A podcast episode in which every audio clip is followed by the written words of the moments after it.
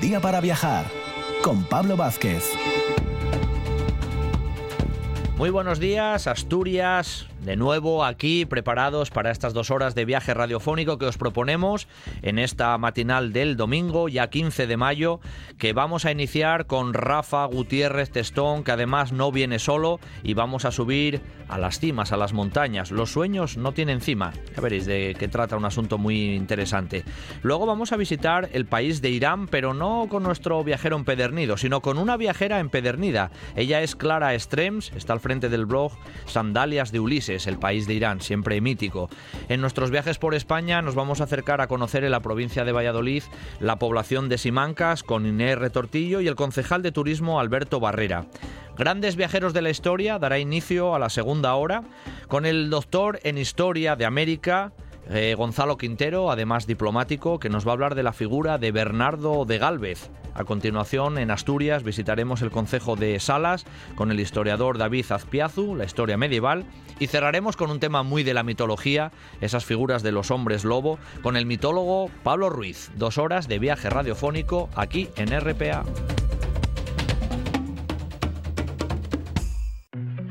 Patrocina este programa Margemar, gestión de pisos turísticos. Gestiondepisosturísticos.es.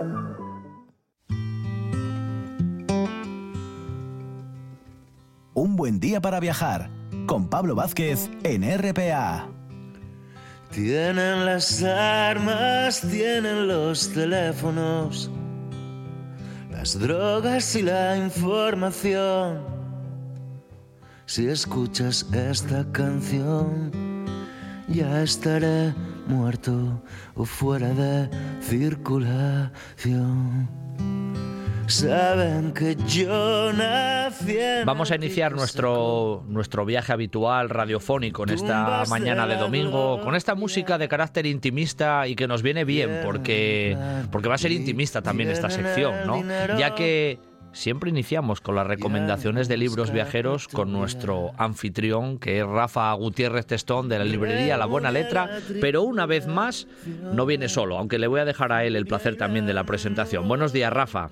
Muy buenos días, ¿qué tal estáis? Otro domingo más, encantado de estar aquí con vosotros. Un placer y cuando, hombre, ya sé que tú y yo ya, ya nos conocemos más, pero cuando viene, cuando viene la autora o el autor, bueno, le da un toque, le da un toque más mágico, ¿no? A la sección. Hombre, yo creo que nadie mejor que la autora, en este caso de un libro, para hablar de su propio libro y más de un libro como el que tenemos ahora, o el que, del que vamos a hablar hoy, que se titula Los sueños no tienen cima, de Susana Ruiz Mostazo, editado por libros.com, de un, un, perdón, un libro que encaja perfectamente en esta sección porque todo en este libro es un viaje. Hay un viaje personal, emocional, como son todos los viajes, y después hay un viaje también en el espacio, porque con este libro vamos a irnos por diferentes lugares y muchas cimas. Algo que parece imposible probablemente que sea que es lo que lo que le dijeron a Susana en un momento determinado que ahora nos contará ella que se convirtió en pues en más que posible en una auténtica realidad.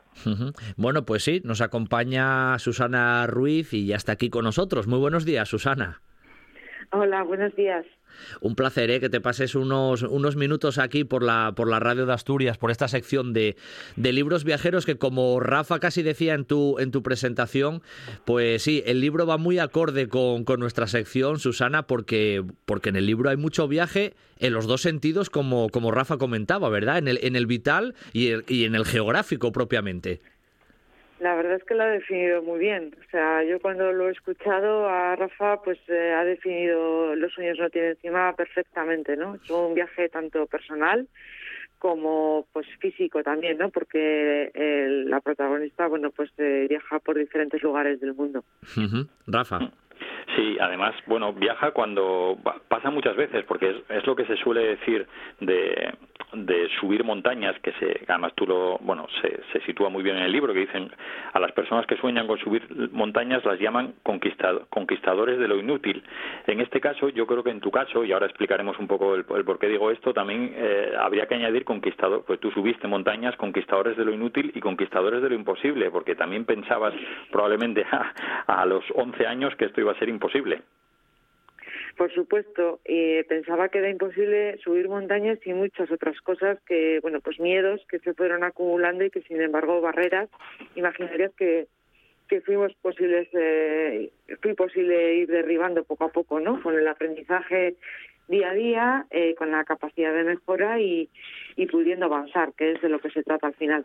Sí, porque este libro, para aclarar un poco también a las personas que nos están oyendo, nace también porque a los 11 años, pues a ti te, dicen que tienes diabetes, ¿verdad?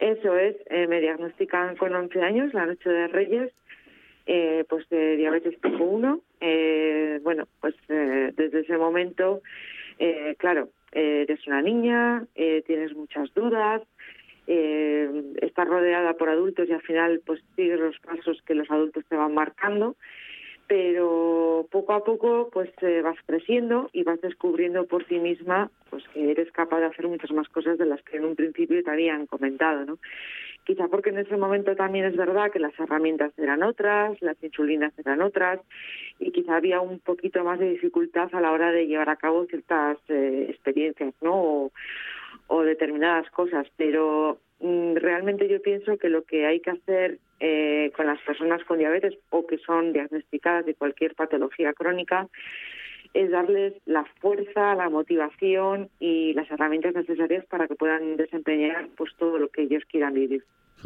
Eh, Susana, en el libro hablábamos también del viaje geográfico y de esas cimas que te han llevado, pues prácticamente por, iba a decir por medio mundo, no, por, por casi por el mundo entero, ¿no? La verdad es que he tenido mucha suerte de poder viajar eh, por diferentes partes del mundo. Primero, pues mi marido Carlos y yo iniciamos un, viaje, ¿no? Pues eh, por países como Egipto, eh, donde descubrimos pues las maravillosas pirámides, Abu Simbel, luego en Kenia, donde hicimos pues varios safaris, en Italia, recorriendo pues los grandes tesoros de, Roma, Venecia, pero luego ya cambiamos un poco la forma de viajar, un poco no bastante, la forma de viajar y empezamos a caminar. Primero a caminar por senderos conocidos y cercanos de casa en el País Vasco, pero luego ya fuimos a Pirineos y ya empezamos con pues con sacos de dormir, con refugios y ya llegó el 2013 y soñamos con ver el Everest y nos marchamos a Nepal y ya empezaron otro tipo de viajes, ¿no? Tipos de viajes en los que vas caminando, vas descubriendo cada, te vas descubriendo a ti mismo, eh, pues los días buenos y los días malos, cómo actúas en cada, en cada paso y, y te ves rodeado de montañas, ¿no? eh, luego, pues tuvimos la suerte de ir a Groenlandia, eh, también, eh, eh, ver una aurora boreal, hacer kayak, eran otro tipo de viajes porque eran experiencias vitales, ¿no? Donde pues yo tuve que aprender a gestionar mi diabetes de una forma muy autónoma porque allí sí que no había una atención médica eh, de forma inmediata, ¿no? Estaba muy lejos de, de cualquier atención sanitaria inmediata y tenía que ser muy autosuficiente. Claro. Y era algo que yo pensaba que era impensable, ¿no? Hasta hace, hace unos años. Claro. Eh, Susana, eh, el título del libro, Los sueños no tienen cima, en, en ese sentido, digamos que ese, esos sueños siguen, siguen vivos, ¿no? Tendrías para escribir más libros en ese aspecto y seguramente esos viajes siguen en tu mente, ¿no? Eh, por supuesto, o sea, al final, eh, sueños y viajes podemos hacer todos nosotros en nuestro día a día. Eh, mira, por ponerte un ejemplo muy muy sencillo, yo ahora estoy con otro proyecto en el cual, bueno, pues estoy narrando, estoy haciendo entrevistas en el canal de YouTube eh, Susana Lagun, pues a, eh, a personas con diabetes, también a escritores, ¿eh? Aquí, si alguien se quiere animar, pues me puede escribir, pero también a personas con diabetes donde narran su historia. Son historias muy diversas. Y gracias a ese proyecto, eh, que luego voy a convertirlo en un libro, en un segundo libro, eh, para contar la historia de los demás, bueno, pues he conocido a gente muy interesante. Una de ellas, una chica de Vitoria, Miriam, con la cual ayer me fui a subir una montaña de aquí del País Vasco, de Baneco. Mm, pues es otro sueño y otra experiencia vital, ¿no? Algo tan sencillo como conocer a alguien a través de una entrevista, conectar y quedar para subir un monte. Eh, tenemos que ser capaces de ver en nuestro día a día también pequeños sueños y, llevarlos a cabo. Mm. Rafa. Es, tremendo todo lo que describe Susana y ya me estoy imaginando a Pablo apuntando bien tu teléfono, Susana, porque creo que creo que creo que va a usarte, pero después dentro de estos viajes a mí me sorprende, bueno, porque claro, hay hay lugares que a uno que no que no los visitó le parecen pues eso pues sueños casi inalcanzables, como puede ser, bueno, por supuesto, eh, Himalaya y Kilimanjaro, son palabras que suenan muy fuertes, ¿no?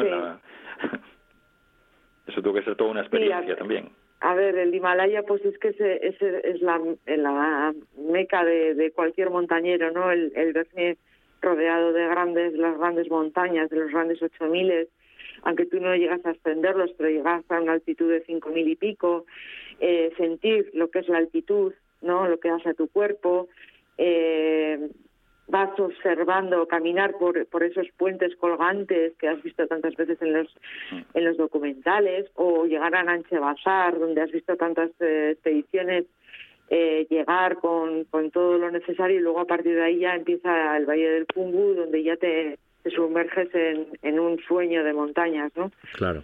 Y, pero es que Kilimanjaro, es que, es que a cualquiera que no, aunque no le guste la montaña o no haya tenido la oportunidad de caminar en ella, creo que todo el mundo conoce el Kilimanjaro, ¿no? Y es una montaña muy emblemática. Y luego cuando estás allí te das cuenta por qué. Eh, realmente es, eh, para mí es la, gran montaña, ¿no? Mm. La, la que más guardo en mi corazón. Eh, te, iba, te iba a comentar, Susana, que, en cierto modo, y desde un punto de vista casi de, de la ciencia o de, de, la medicina, también has sido un poco, entre comillas, pionera, ¿no? Porque si no me equivoco, en una expedición que hiciste al Himalaya, casi controlaban todos los datos eh, a nivel científico de, de, tu cuerpo en la, en la distancia, y eso sirvió también para, para ayudar a otras personas con estas mismas características, ¿no? Claro, estamos hablando del año 2013, que recuerdo cuando le comenté a mi endocrino que quería marchar a Nepal, bueno, pues me puse una cara de, estar loca, ¿no? Porque, bueno, pues eh, les daba, tenían ciertas reticencias, pero sin embargo, a pesar de ello, me apoyaron, con lo cual siempre estaré eternamente agradecida. Y, y, bueno, lo que hicimos fue, yo siempre quería que fuera algo más, quería cambiar el mensaje en diabetes o por lo menos poner mi granito de arena. Hay mucha gente que lo está haciendo.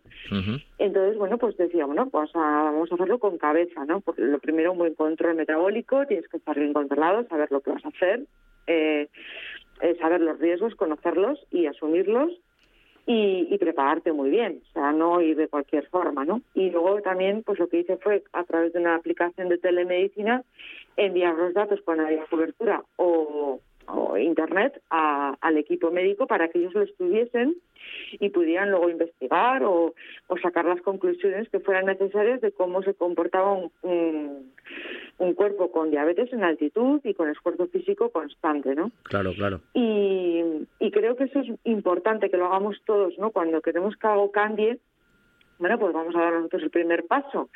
Vamos a ser eh, concienzudos, vamos a, a hacer adultos y vamos a intentar que las cosas cambien, pues aportando nosotros lo que podamos aportar. Claro, claro. Y, y así es.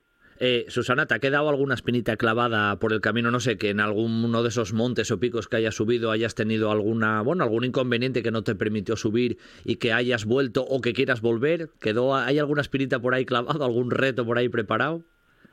A ver, pues eh, por ejemplo en el Elbrus, en Rusia, que fuimos en 2016, eh, allí sí que me tuve que dar la vuelta, llegué hasta los 4.600, pero no decidí no continuar. Eh, bueno, pues porque mis glucemias no eran óptimas, no eran buenas, eh, existía un riesgo, eh, ponía en riesgo a los demás, con lo cual decidí darme la vuelta. En ese momento pues me fastidió mucho pero sin embargo, bueno, pues yo luego grabé un vídeo allí en el refugio de Barrels, pues para informar a todo el mundo de que no, de que había tomado la decisión de darme la vuelta, como si cualquier otra persona pues hubiese torcido el tobillo o tiene mal de altura, pues yo por mis glucemias, pero creo que tan importante es una cosa como otra, es decir, porque tenemos que perseguir nuestros sueños pero con cabeza, sí, evidente. teniendo siempre claro que la vida es lo más importante, tanto la tuya como la de los demás. Entonces, bueno, pues que hay a veces que, que, que tomar una decisión, pero que no por ello eh, me he perdido todo ese viaje que me ha hecho llegar hasta esa montaña, incluso todo lo que vivimos en Rusia, ¿no? Lógicamente, lógicamente. Rafa, te dejo ahí un poco la parte final, venga. Nada, la, parte final es una invitación a Susana que en el libro creo que no aparece, creo que los picos de Europa, Susana, Asturias, ¿no? Lo tienes... Cierto, cierto, cierto. Fíjate, Rafa, que que, que cuando a Asturias hemos ido mucho, pero nos pilló en la época en la que mm, éramos de los que pensaban para qué la gente subía montañas, fíjate lo que te estoy diciendo, y, y fuimos a los lagos, hemos ido a muchos sitios de Asturias, pero tenemos que volver y además tenemos amigos en Asturias para que nos estarán encantados de acompañarnos para, para visitar los maravillosos picos. Hombre, hombre, eso sin duda. Eso, eso es obligatorio, Susana. Tienes ahí un debe, ahí tienes un debe. Apuntado. Eh, nada, quería deciros eh, que hemos pasado unos muy buenos minutos, eh, muy entretenidos, viajando eh, por prácticamente el Nepal, el Kilimanjaro, ese Monte Elbrus, eh, Groenlandia y muchos más lugares que podréis encontrar, además con esa apasionante, bueno, historia, ¿no? También de, superación, con ese título ya tan evocador de Los sueños no tienen encima de, de Susana Ruiz Mostazo que nos acompañó esta, esta mañana y que se lo agradecemos profundamente, tanto a Susana, lógicamente, como a Rafa, que siempre lo hace y nos acompaña y, y nos trae siempre estos, estos proyectos. Gracias a los dos, ¿eh? sobre todo en este caso hoy, especialmente a ti, Susana. Gracias a vosotros, de verdad, y gracias Rafa por, por haber pensado en mí también. Un abrazo enorme. Un abrazo muy grande, muchas gracias. Hasta luego. Sidrería Parrilla La Carballera de Granda. La calidad, la atención y el servicio de siempre con la seguridad de hoy. Menú del día, terraza con atención personalizada, reservas en el 985 13 70 25. Sidrería Parrilla La Carballera de Granda. Para disfrutar de la vida.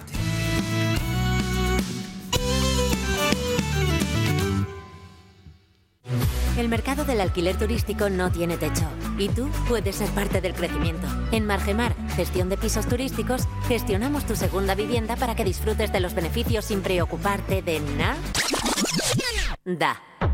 Con 11 años de experiencia y el mejor posicionamiento en Internet, somos líderes del sector. Tu segunda vivienda, nuestra primera preocupación. Visita gestiondepisosturísticos.es y despreocúpate. Esto es RPA, la radio autonómica de Asturias.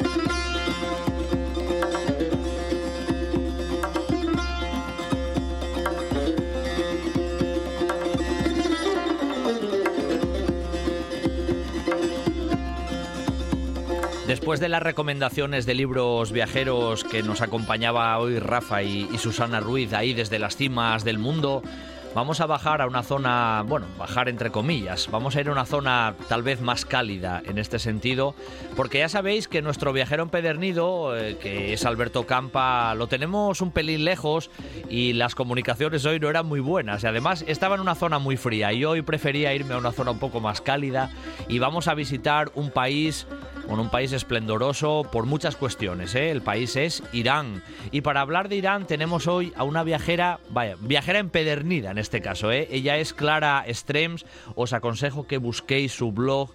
Las sandalias de Ulises, porque además da gusto leerla, ver sus fotografías, etcétera, y además ha estado hace muy poquito en Irán, con lo cual lo tiene más que más que reciente. Muy buenos días, Clara. Hola, buenos días.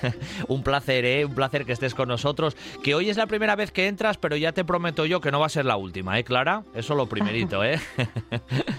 eh Tienes todavía muy reciente el viaje a Irán. Yo creo que esta música hasta te suena todavía muy cercana, ¿no? Sí, yo mentalmente estoy como aún aterrizando. Llegué hace una semana y media, básicamente, sí. O sea que lo tienes ahí. Oye, casi la primera, la primera pregunta. ¿Dónde se sitúa Irán más o menos así geográficamente para que nuestros oyentes vayan casi guiándose a través de, los mapas y demás? ¿Y es muy difícil esa parte logística entrar en Irán o tenemos una idea un poco tergiversada con respecto a esa cuestión también? Eh, claro, primero nos vamos a ubicar porque es un país muy grande, es más de tres veces el tamaño de España, entonces claro, tiene muchas fronteras. Eh, al norte hace frontera con Armenia y Azerbaiyán y el mar Caspio y Turkmenistán al este con Afganistán y Pakistán, al oeste con Turquía y con Irak, y luego al sur con el Golfo Pérsico y con el mar de Omán. Estamos hablando de un país grandísimo, con más de 80 millones de, de habitantes. Y sí que es verdad que tiene una logística un poco particular por el tema de los bloqueos internacionales que tiene, entonces no es tan tan sencillo viajar como a lo mejor otros países, eh, países europeos, evidentemente, pero otros países de otros continentes. Pero mucho más fácil de lo que yo imaginaba. Iba psicológicamente muy preparada a que me hicieran muchas preguntas en, en el aeropuerto y en la frontera y luego todo mucho más sencillo. O sea que la verdad es que es bastante más sencillo de, de lo que se dice y de lo que parece. Oye, con respecto a ese tema también logístico que te decía, la cuestión de, de los vestuarios o las ropas y todo eso, ¿es, ¿está también tan cerrado o no tanto tampoco? Claro, es que para viajar a Irán hay que tener en cuenta que es una república islámica y que tiene unas reglas particulares. Entonces, entre esas reglas particulares incluye la vestimenta, el vestuario, tanto para hombres como para mujeres. Claro, para las mujeres más, pero por ejemplo los hombres, tanto los locales como los extranjeros, no pueden llevar pantalones cortos, está terminantemente prohibido. Y las mujeres también, tanto las locales como las extranjeras, eh, tenemos que llevar el cabello cubierto con un pañuelo, pero no hace falta que sea cubierto del todo. O sea, ellas llevan el flequillo por fuera y además son bastante glamurosas. Luego tienes que llevar ropa ancha que, te tape el culo, pantalones largos. Sí que se pueden llevar sandalias, pero los pantalones largos hasta los tobillos y luego mangas por debajo del codo. Claro, teniendo en cuenta que en verano hace mucho calor, pero tienes que. Y ya directamente es que antes de aterrizar el avión ya te tienes que poner el pañuelo porque ya empiezas a, sobrevolar suelo, espacio aéreo iraní ah. y ves como ellas empiezan a cubrirse el cabello y se ponen el velo incluso antes de, aterrizar. ¿Cómo, ¿Cómo, fue tu viaje para, para llegar a Irán, a Irán? ¿Qué enlaces tuviste que hacer, como suele ser habitualmente desde, desde España? Claro, yo salí desde Valencia, pero yo creo que desde muchas ciudades de España se puede salir porque yo creo que la forma más rápida y sencilla es como lo hice yo, que es con Turkish Airlines eh, con una escala en Estambul, entonces comunica muchas ciudades españolas. Yo hice Valencia-Estambul, eh, una breve escala, un par de horitas, y luego Estambul-Teherán para entrar. Y como el país es muy grande, yo quería optimizar mucho el itinerario, salí por Shiraz, lo mismo, hice Shiraz-Estambul, eh, Estambul-Valencia. Entonces está muy bien comunicado porque tiene, tiene vuelos Turkish Airlines tanto a Teherán como a Shiraz como a otras ciudades. Entonces es bastante fácil, bastante fácil ese aspecto, sí. Mira, eh, cuando hablamos a veces de, alguno de estos países, de, ese entorno eh, de Oriente y demás, eh, Alberto Campa siempre me dice, mira, el mundo árabe, el mundo árabe son lo más hospitalario que hay en todo el planeta. Mm. Él siempre me remarca siempre mucho eso. ¿Tú corroboras eso, Clara? Sí, además te diré, claro, yo cuando dije que iba a ir a Irán, además yo viajé sola a Irán y sola y por libre. Entonces, claro, te quiero decir el grito en el cielo de mi familia, es como, ¿qué haces? Y yo que no, que no, que he leído y de verdad, de verdad que es muy seguro y que la gente es muy hospitalaria. Claro, tenemos que partir de la base de que el Corán exige que la gente sea hospitalaria. Entonces, esto ya, es de, base. Luego, además, la, la hospitalidad persa es que es mundialmente famosa y luego cuando llegas allí te sorprendes porque, vale, sí, yo había hablado con varios viajeros y todo el mundo me decía lo mismo. Son muy hospitalarios, son muy... Pero claro, cuando lo ves, es que yo aún no había aterrizado y tuve que coger un vuelo interno y una mujer se puso a hablar conmigo, claro, me hablaban en, en farsi y yo le ponía cara de no entiendo y le dije, es que no entiendo. Ah, bueno, entonces empezó a hablarme en inglés, me dio su teléfono móvil, apúntatelo, si necesitas cualquier cosa, por favor llámame que estoy aquí. Y claro, eso me ha pasado en repetidas ocasiones, además escenas muy distintas de móvil, de invitarte a comer, invitarte a cenar, llevarte aquí, allá. Y lo tienen mucho y te, lo hacen muy fácil. Los, iraníes son una maravilla, la verdad es que una maravilla de gente. Bueno, pues eh, vamos a sumergirnos en alguna de esas poblaciones, ciudades. Normalmente me gusta siempre empezar, mm, no sé, casi por manía, por el tema de, la capital, ¿no? Y, Teherán es otra de esas que yo creo que nos suena cuando estudiábamos ya geografía, ¿no? Que, que era una de las capitales que casi te sabías de memoria. En Irak, Bagdad y en Irán, Teherán. ¿Cómo es Teherán, eh, Clara? Eh, ya hay sitios que te dicen que no vale la pena que le dediques mucho tiempo. Eh, Teherán eh, tiene una parte de caos, pero tiene cosas muy interesantes. Claro, estamos, hay que tener en cuenta que es una ciudad de 10 millones de habitantes. Pero bastante orden dentro del caos, tiene mucho tráfico, entonces sí que se nota que el aire está muy cargado y muy contaminado, pero tiene un metro muy rápido y muy eficiente. Entonces hay tres puntos que a mí me parecieron los más interesantes de Teherán, que tiene dos palacios impresionantes, que es el Palacio de Golestán, que es Patrimonio de la Humanidad por la UNESCO. Es un conjunto de palacios de los más antiguos de Teherán y son todos espectaculares y preciosos. En el centro hay jardines y cada uno de los salones tienen como mil espejos que parece que estés como si estuvieras dentro de, un diamante. Yo la verdad es que me, vamos, te quedas muy impactado de la belleza, porque piensas en Teherán como Sí, una ciudad caótica llena de echadores, que es un poco lo que, lo que nos venden, y luego está llena de palacios y ese es espectacular. Y luego el complejo de palacios, que fueron la última morada del Shah de Persia también, que hay varios, pero bueno, yo visité el Palacio Sabadat, que está como dentro de un bosque. Eh, fue una zona muy agradable para visitar, porque claro, el aire está bastante contaminado en Teherán. Y ir a ese complejo te da la sensación de estar dentro de un bosque, porque es un bosque dentro de la ciudad se respira un, aire súper puro y, dentro de ese oasis de, bosques hay varios palacios y, uno de ellos fue las últimas moradas de, del Shah de Persia. Entonces, muy interesante porque, claro, mm, también tiene muchos salones de espejos y prácticamente como, como se lo dejaron, están en muy buen estado de conservación y ahora son todos museos que se pueden visitar. Y luego yo quería ir a un sitio que a mí me parecía muy interesante, que era la antigua embajada de Estados Unidos. ¿Por qué? ¿Por qué? ¿Por qué? ¿Por qué querías ir ahí? En Teherán, porque allí tuvo lugar la famosa crisis de los rehenes. Claro, claro. Y claro, fue el principio de las desavenencias de, Estados Unidos con, Irán. Claro, hoy en día es un, es un museo, además ellos lo llaman el Museo del Espionaje y tal. Y alrededor de, todo el muro de, la, de la antigua embajada eh, hay mucho street art y muchos grafitis muy anti-norteamericanos. Pero básicamente, más allá de, más allá de eso, eh, la gente ya pasa bastante del tema, los iraníes, de lo del tema de Estados Unidos, ven películas americanas, o sea, toda esa época de que son antiamericanos, mm, básicamente les queda un poco eh, eso, es más simbólico que otra cosa. Eh, Terán, ya nos la, nos la trajiste de un modo, pues eso, muy, muy interesante, ¿no? Un pelín, un pelín más al sur hay otra ciudad que yo creo que a muchos oyentes seguro que, les va a sonar y por diferentes razones, que es Isfahan, ¿verdad? Y es muy atractiva esa ciudad, ¿verdad, Clara? Sí, digamos que es una de las perlas turísticas de, dentro del mm, turismo limitado que pueda tener Irán. Es una de las perlas porque es una de las ciudades más bonitas y una de las ciudades de la ruta de la seda. Porque además la, arquitectura recuerda mucho a, la arquitectura de Uzbekistán, que yo estuve también hace poco, porque claro, los arquitectos de Uzbekistán eran persas. Entonces tiene esas mezquitas espectaculares de color azul y allí también está la plaza más grande del mundo después de la plaza de Tiananmen, pero claro, además es una plaza que se vive, llena de jardines y fuentes, y la gente va allí a pasar la tarde. Y luego toda esa plaza está, está rodeada eh, por unos arcos y en esos interiores hay un bazar. Pero es que claro, esa plaza, así como la gran mezquita de Isfahan, son patrimonio de la humanidad por la UNESCO. Entonces es impresionante porque estás dentro, vas andando por el bazar, sales en la puerta principal y ves la plaza al fondo con las mezquitas y el palacio y es una, es una maravilla, la verdad, y perderse por el bazar, comprar, visitar el Palacio Real. Es muy, muy bonita, la verdad es que Fajan es muy bonita. Em, esas imágenes ¿no? de, la, de la mezquita ¿no? son, son impresionantes, eh, ese colorido que tiene. Es uno de esos edificios que no, que no te deja indiferente, Clara. Sí, sí, porque además a mí me encanta la arquitectura esa azul y, mires donde mires, todos los detalles están cubiertos de colores, de azules, blancos, amarillos, cenefas cada una muy distinta, eh, cúpulas muy altas. La verdad es que eh, es, precioso y no puedes dejar de mirar. En una de las mezquitas yo no hacía más que mirar la cúpula a todas horas y, hacerle 300 fotos a la misma cúpula todo el rato. Pero era como, es que es tan bonito que no puedo dejar de, de mirarlo. Es, es espectacular. ¿Qué es la Catedral Armenia?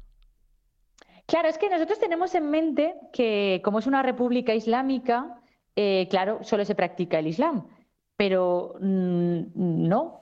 Es una república islámica, pero ellos permiten que determinar que las religiones monoteístas se practiquen por las comunidades que, que las practicaban originariamente. Entonces, claro, aunque no permiten unas manifestaciones públicas en la calle, sí que permiten que tanto los cristianos armenios como los judíos, como eh, los zoroastristas, puedan seguir practicando dentro de sus comunidades y dentro de sus familias. Entonces solo se puede heredar la religión de padres a hijos. El resto de personas tienen que ser todos eh, musulmanes. Pero claro, dentro de, en la ciudad de Isfahan hay una, la catedral armenia, que además es espectacular. Eh, es muy, muy, muy grande y por dentro está toda pintada con frescos. tiene además un museo de la historia de, los cristianos armenios, que habla también del genocidio armenio. Eh, vale mucho la pena porque es totalmente distinto. Además, si estás pensando en, Irán como República Islámica, no vas a pensar nunca que vas a encontrar una catedral impresionante, con muchísimos dorados, coloridos, y además que se, sigue, que se siguen celebrando eh, misas allí. O sea que no es simplemente un museo, sino que la comunidad armenia eh, continúa utilizándola. Qué curioso, qué curioso. Aún así, entre Teherán y Isfahan hay un par de ciudades que tú también visitaste que son Qom y Kashan, ¿verdad? Sí, Qom, hay gente que prescinde de ella porque, claro, eh, depende del tiempo que tengas. A mí es que me interesaba mucho porque yo quería visitar todos los lugares más importantes para el chismo. Yo fui de peregrina, como aquel que dice, dije, todos los sitios más importantes los tengo que ver. Y Qom es la segunda ciudad religiosa más importante del país.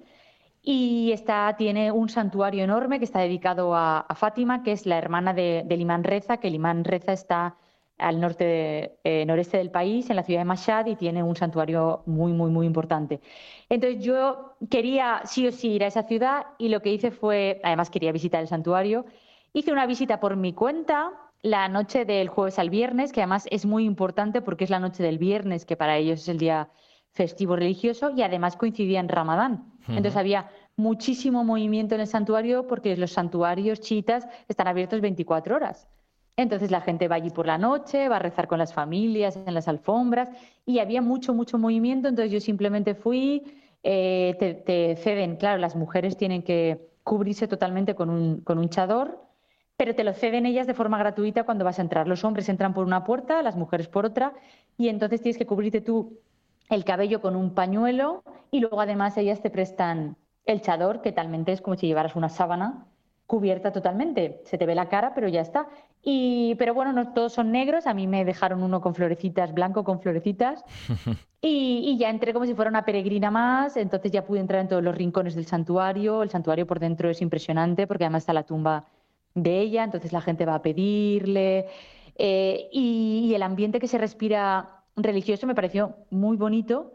Y luego a la mañana siguiente ya fui como si fuera de turista, entonces ya en la puerta les dije que quería hacer, porque todos estos santuarios tienen una especie de oficina internacional que atienden a toda la gente, seas de la creencia que seas, y te hacen una visita a un voluntario de allí. Pero claro, cuando vas como turista, tú no puedes entrar en todos los sitios. Entonces yo por la noche sí que pude entrar en todos los sitios en los que puedes entrar si eres un peregrino musulmán.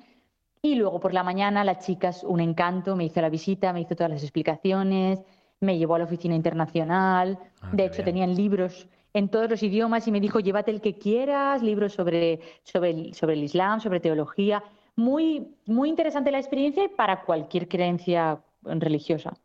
Oye, buena, buena experiencia tuviste, tienes que reconocer, en Isfahan otra vez con el tema del Ramadán, ¿no? Coméntanoslo ahí en un par de minutos. Eh, claro, es que, eh, claro, al viajar en Ramadán, eh, claro, mm, no, puedes comer y está, mm, a los horarios de las comidas está todo cerrado. Pero claro, yo había contactado con muchas guías locales mujeres, con varias, porque como yo iba sola dije aprovecho y como sé que hay determinadas cosas que solo puedes acceder si eres mujer, además prefería entender su punto de vista de primera mano, como lo viven ellas y con una de las guías se convirtió en mi mejor amiga en el viaje. Y entonces me dijo, quiero que vengas porque mi familia te quiere invitar a la cena del Ramadán. Entonces es la cena del, del iftar, que es la que rompes el ayuno. Y entonces, claro, era como nuestras cenas de Navidad estaban esperándome y nada, al abrir tenían la comida preparada porque comen en la alfombra y estaba la abuela, el abuelo, la suegra, los tíos, los primos, los sobrinos, unas 20, 25 personas allí todos juntos, además me habían preparado un arroz especial para que a mí me gustara. Fue muy, muy, muy bonito, la verdad, y luego la, la velada continuó un poco, y entonces jugamos a trabalenguas, para que yo dijera trabalenguas en, en iraní. Fue muy divertido y además no hacía más que pedirme fotos. Fue muy entrañable, la verdad es que los, los iraníes son un encanto y, no se quedó ahí. Claro, ya que estaba, era como quédate a dormir y me quedé a dormir mm, tres noches. Entonces son, son, así, entonces son muy hospitalarios y te abren de corazón y además cuando un iraní te, te dice algo es porque lo va a hacer y cuando te prestan ayuda es porque lo sienten y sabes que si tienes algún iraní cerca no te va a faltar de nada. Es como no te preocupes si no tienes comida, te lo buscamos, te llevamos a algún sitio. O sea que es un país maravilloso. Em, hay otra ciudad que, que, creo que tú también visitaste, que es muy, muy interesante porque en él está ese llamado templo de, del fuego, que es la ciudad de Yaz.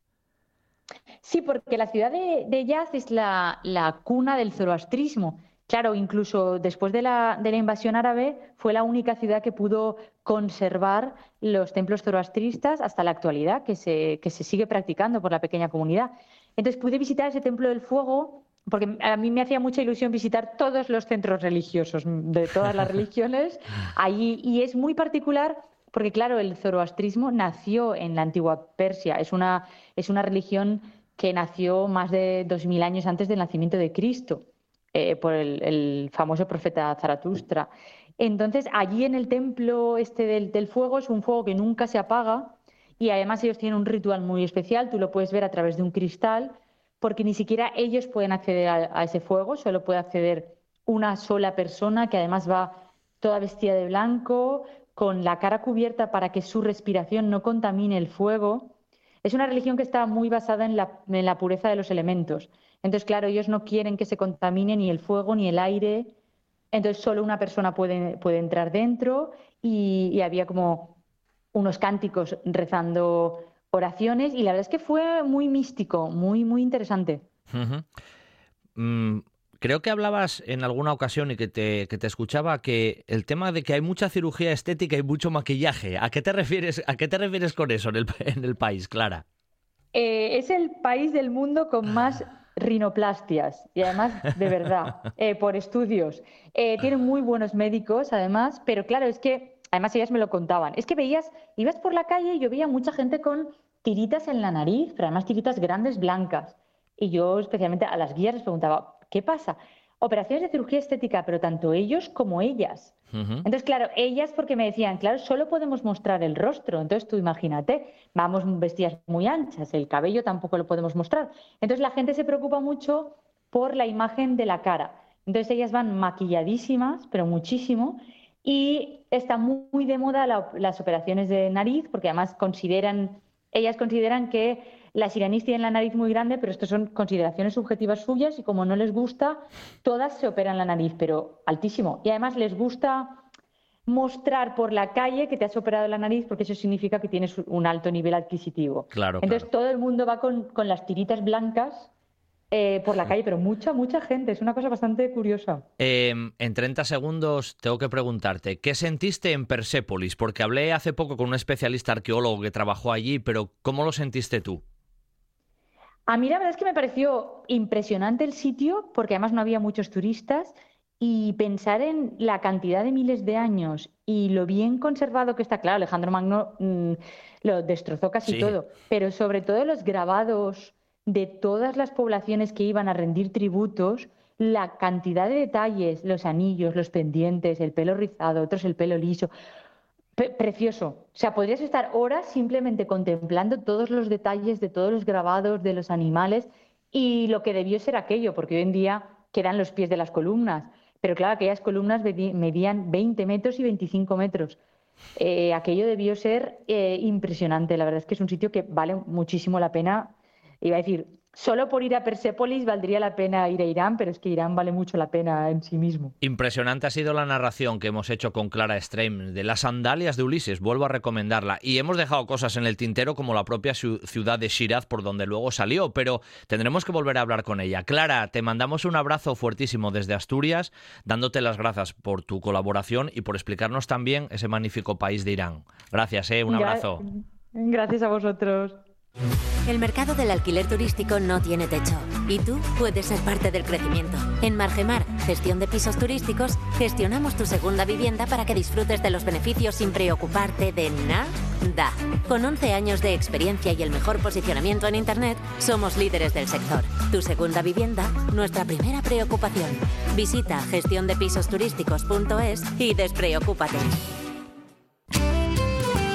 Sidrería Parrilla La Carballera de Granda. Cocina para todos los paladares, amplios salones, menú del día, eventos, terraza con atención personalizada. En Gijón, Sidrería Parrilla La Carballera de Granda. Para disfrutar de la vida.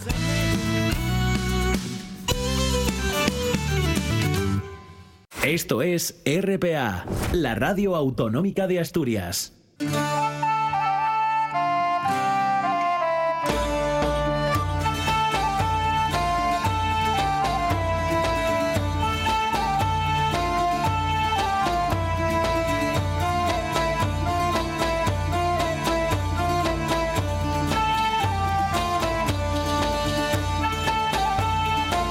Desde esas tierras de Oriente, en Irán, nada más y nada menos, venimos al territorio más patrio, ¿no? Aquí a la zona de, la provincia de, Valladolid, en nuestras salidas, ¿no? Habituales, fuera también de los límites de, Asturias, pero por España.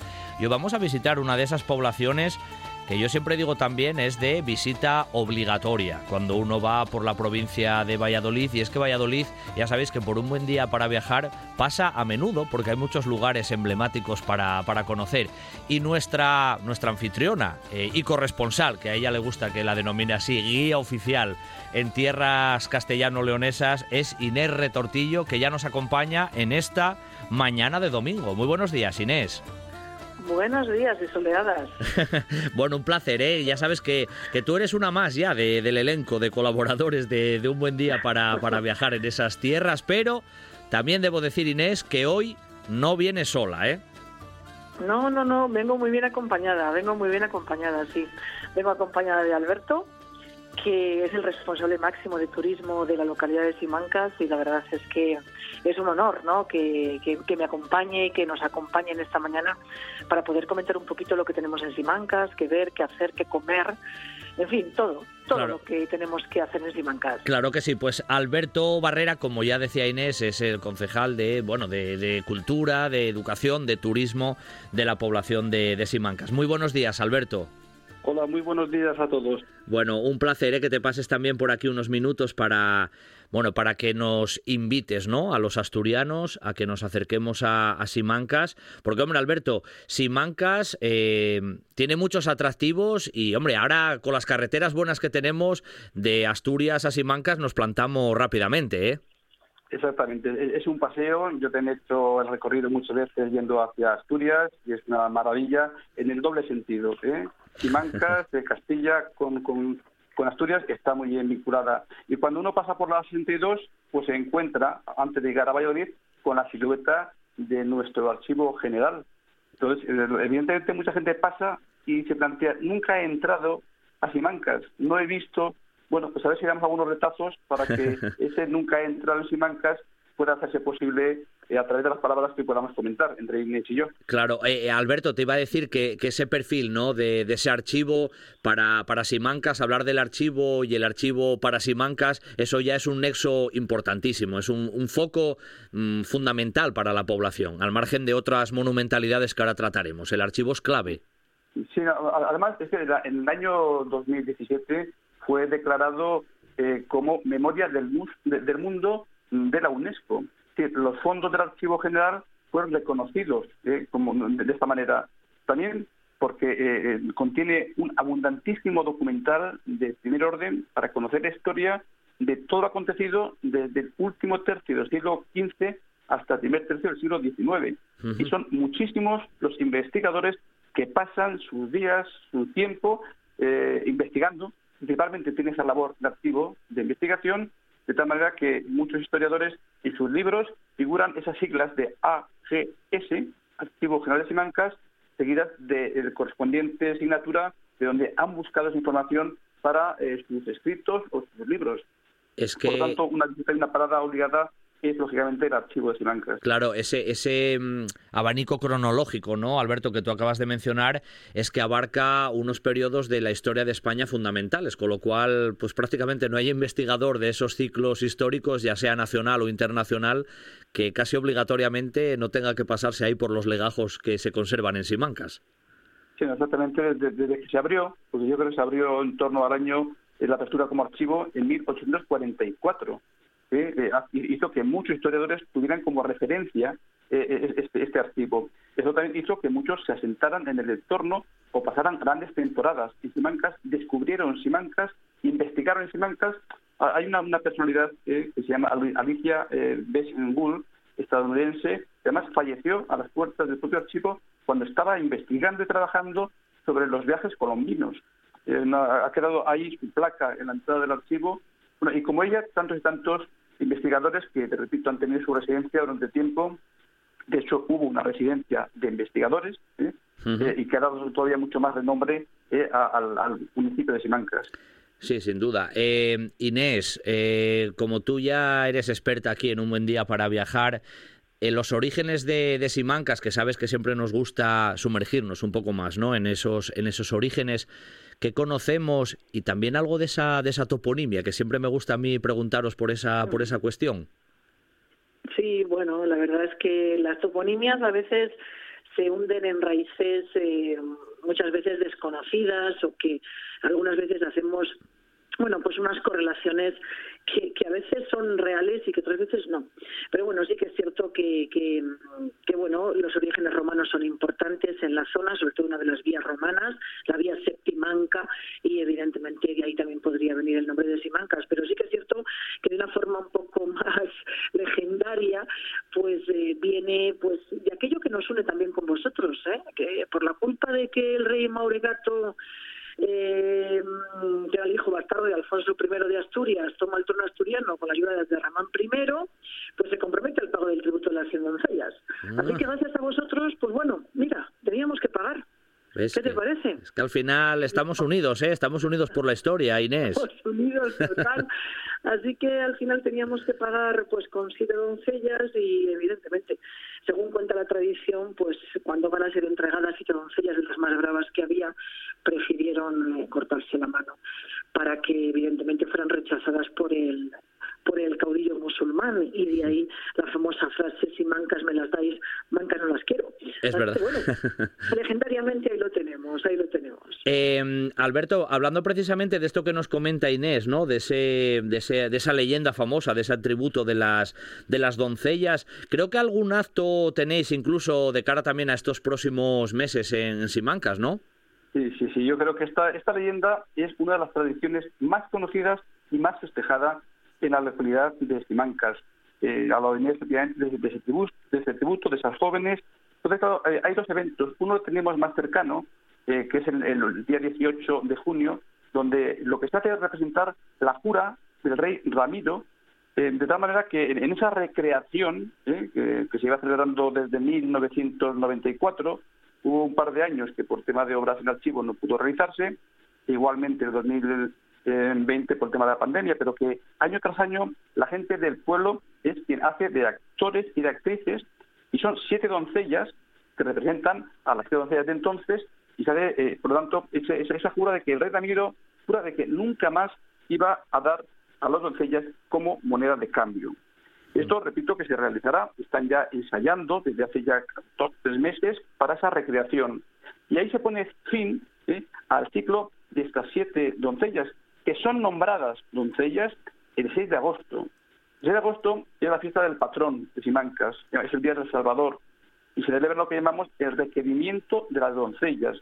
Esto también es bastante reciente, del año 1988, en el que el cortejo de ayuntamiento, seguido también de una banda de dulzaimes y demás, va recogiendo por sus casas a siete doncellas que ese año, eh, jovencitas, de 16 a 19 años, se han querido presentar para ser las doncellas, que son las embajadoras de Simancas durante todo un año. Eh, hay todo un acto eh, que termina en la imposición de unas bandas eh, y son nombradas, por lo tanto, como doncellas durante todo este año. Y serán quienes, de alguna manera, representen a Simancas en distintos actos del, del año. Por lo tanto, unimos eso, la, la jura como final de doncellas de un año y el requerimiento como inicio de las doncellas del año siguiente. Por lo tanto, ya hay dos motivos, ¿eh? Dos 7 de junio y 7 de agosto para poderse pasar por Simancas. Sin duda, sin duda, esa, esa nos la apuntamos. ¿eh? ¿eh? Inés, en, esa, en ese concepto que ahora nos hablabas, ¿no? un poco también de, de la toponimia, de, de los orígenes, eh, Alberto nos comentaba y empezábamos hablando por el, por el archivo general, ¿no? que, que sin duda es un edificio importantísimo, pero Hombre, no le va la zaga al puente, ¿eh? Es que la imagen de, del puente de, de, Simancas ahí sobre, sobre el Pisuerga es otra de esas fotos, como tú y yo decimos siempre, icónicas, ¿no? En este caso de la, de la población. Evidentemente, hay que tener en cuenta que Simancas ha sido a lo largo de la historia pues un lugar emblemático, sobre todo entra en la historia porque la situación es privilegiada. En la parte inferior tiene el río Pisuerga, que es un elemento de defensa importantísimo, y está sobre una parte superior, una parte alta, donde se sitúa la iglesia del Salvador y donde se sitúa eh, primeramente eh, ese castillo. Eh, nobiliario que más tarde pasaría a manos de la corona y que más tarde se convertiría en la época de Felipe II en el Archivo General del Reino. Por lo tanto, tenemos una posición privilegiada y que sobre todo entra en la historia con esa famosa batalla de Simancas del año 939 ganada a los musulmanes y evidentemente se va a convertir en una de esas fronteras naturales entre musulmanes y cristianos. La verdad es que desde arriba tenemos unas vistas espectaculares del puente antiguo que ya por fin es peatonal y podemos disfrutar de él y de la nueva carretera que bueno, pues es el desvío del tráfico que ha sido todo un acierto. Y luego también bueno pues un poco lo que es la imagen icónica de cómo discurre ese río Pisuerga que bueno ahí se ve perfectamente ese río grande no ese río importante y de ahí el refrán no que el Pisuerga lleva el agua y el la fama. Eh, el puente, hasta no hace mucho, como casi mencionabas, era transitable con, con los coches y todo, ¿no? Sí, sí, sí, con los coches tenías que esperarte en un lado, luego en el otro, bueno, en fin, es un tránsito muy importante porque además Simancas está muy próximo a Valladolid, tanto por la autovía como por la carretera interior y todo lo que es el entorno del eh, margen izquierdo del río Pisuerga está regado por diferentes eh, pues, eh, comunidades de, de chalets, de urbanizaciones nuevas y el tránsito era pues bastante importante, sí. además, es, camino de Santiago, ¿eh? Eso iba, iba a preguntaros, iba a preguntaros un poco por eso. Sí, ya te me adelantaste, Alberto, fantástico, sigue. no, digo más que el aprovechamiento del propio puente, que está también en fase de restauración por parte de la Junta de Castilla y León para que se pueda quitar ese, ese, asfaltado que ha tenido durante tantos años. Se recuerda también la propia iluminación. Ya se iluminó los arcos ojivales hace unos años eh, y es transitado por cantidad de ciclistas y paseantes que dan. Eh, es cierto que el entorno natural es una auténtica maravilla porque se baja del casco histórico y tiene enseguida una extensión de pinares inconmensurable. Hay también carriles bici ya que ponen en comunicación todas las urbanizaciones y también con el casco, podando pasear andando en bicicleta y más ahora con este tiempo tan bueno que tenemos primaveral, veraniego, efectivamente son muchos los que acuden, los que pasan por ahí, e incluso un, eh, un, espacio para autocaravanas que se ha hecho hace un par de años y que también está acogiendo mucha gente de paso y que aprovecha también para visitar Mancas. Eh, Alberto, hablando de esa, de esa cuestión que ahora mencionabas, ¿no? Un poco el tema turístico, de cara a este año, eh, ¿tenéis buenas previsiones? Porque, hombre, viendo, viendo estos dos últimos años anteriores, ¿no? Con, con todo el tema del COVID, que todavía anda por ahí pululando, pero la perspectiva es positiva. ¿Y cómo fue un poco este, este periplo de, dos años anteriores? ¿Cómo lo habéis vivido desde el punto de vista más, más turístico ¿no? en, Simancas? Sí, no, se ha notado lógicamente un, bajón y ahora se está un poco recuperando el turismo, como está ocurriendo en el resto de, España. Eh, eh, se ha podido hacer aquello que se ha permitido en cada momento. Ha habido fiestas que no se han podido celebrar, espacios cerrados que no se han podido utilizar. Estamos ya en una fase más expansiva de poderlo abrir a eh, todo tipo de eventos. Tenemos varios, varios eh, eh, actividades musicales. he nombrado antes el Archivo General de Simancas o Memoria del Mundo.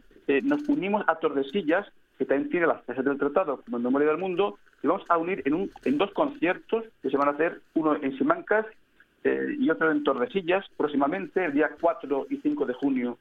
Por lo tanto, primer acontecimiento también de música de cámara interesante.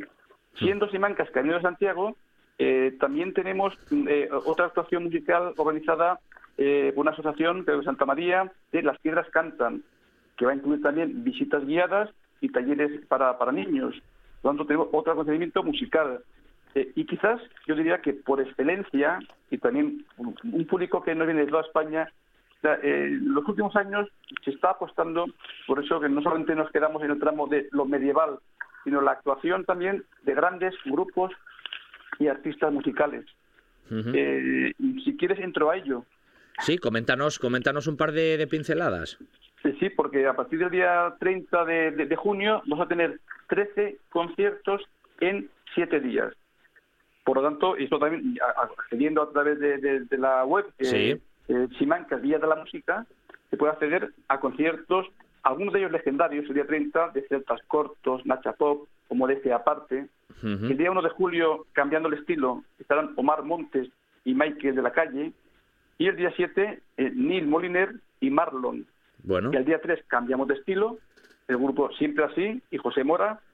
Y luego ya dejamos un plato fuerte para el primer fin de semana o el fin de semana siguiente de, julio, que es Sebastián Yatra, por un lado, Pangoria más Nancy Rubias, y ahora Malikian, que repite estuvo el año pasado, porque la idea es que cada año en este ciclo de Simancas Villa de la Música haya uno de los artistas que repita al año siguiente.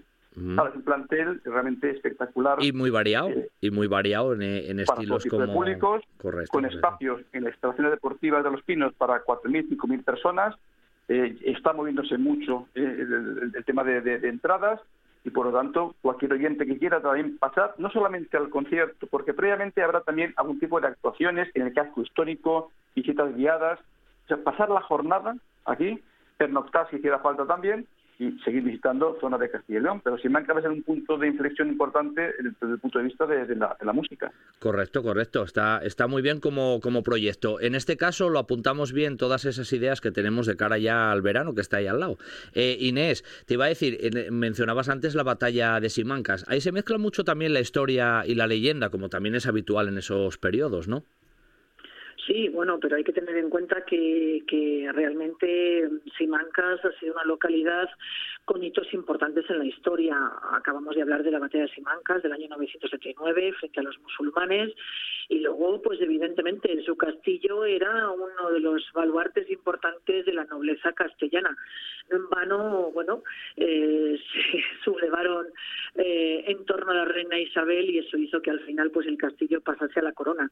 Y respecto a lo que es eh, la etapa de los comuneros, que también está muy ligada a lo que es Simancas y que, bueno, ya hemos hablado en varias ocasiones, el año pasado celebramos esos 500 años, pues hay que decir que Simancas era bastante importante eh, a partir de 1520 más o menos, las tropas imperialistas pues son importantes sobre todo en Simancas después de que logran recuperar después del 5 y el 6 de diciembre Tordesillas y se producen, bueno, pues escaramuzas en torno al, al castillo y acometidas continuas. Y bueno, ya sabes que al final ese castillo se convertirá también en, el, en la prisión ¿no? de uno de los Maldonado y del obispo de Acuña y que al final, pues bueno, eh, serían también sentenciados, evidentemente. Así que también eh, tenemos unas simancas no solamente noble, sino también real y también eh, comunera, como nos pasaba con, con Tordesillas, ¿verdad? Claro que sí. Última pregunta, Inés, porque mira, mencionamos el Archivo General de Simancas, obligatorio. Hemos mencionado el puente, ¿no? Como otro de los hitos fundamentales. Y, vosotros de pasada habéis hablado también de la Iglesia del Salvador. También tiene su, su importancia a nivel constructivo, ¿verdad, Inés? Sí, la verdad es que la Iglesia Salvador es una auténtica maravilla. Sí que es verdad que es una iglesia que mezcla, bueno, pues algunos estilos, pero la Iglesia del Salvador, pues, es una auténtica maravilla, sobre todo porque tiene mucha influencia del estilo gótico, del renacimiento, la acústica que tiene la iglesia es importantísima, no en vano, se hace también conciertos de, de gospel, ¿verdad, Alberto? Que eso te lo sabrás muchísimo mejor tú. Y luego también el reloj de la iglesia, que es, eh, bueno, pues una auténtica maravilla.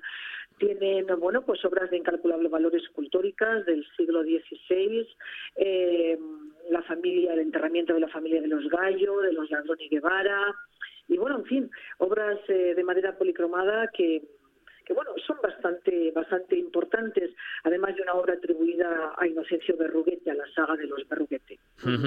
En el último minuto, Alberto, me tienes que invitar a ver qué podemos degustar por ahí, por, eh, por la población de, de, Simancas, que Inés siempre sabe que para, hombre, después de ver tanto monumento, de tanta historia y tanta cultura, un poco de gastronomía, que también es cultura, no puede faltar. En el último minuto, venga, ¿qué, comemos por ahí?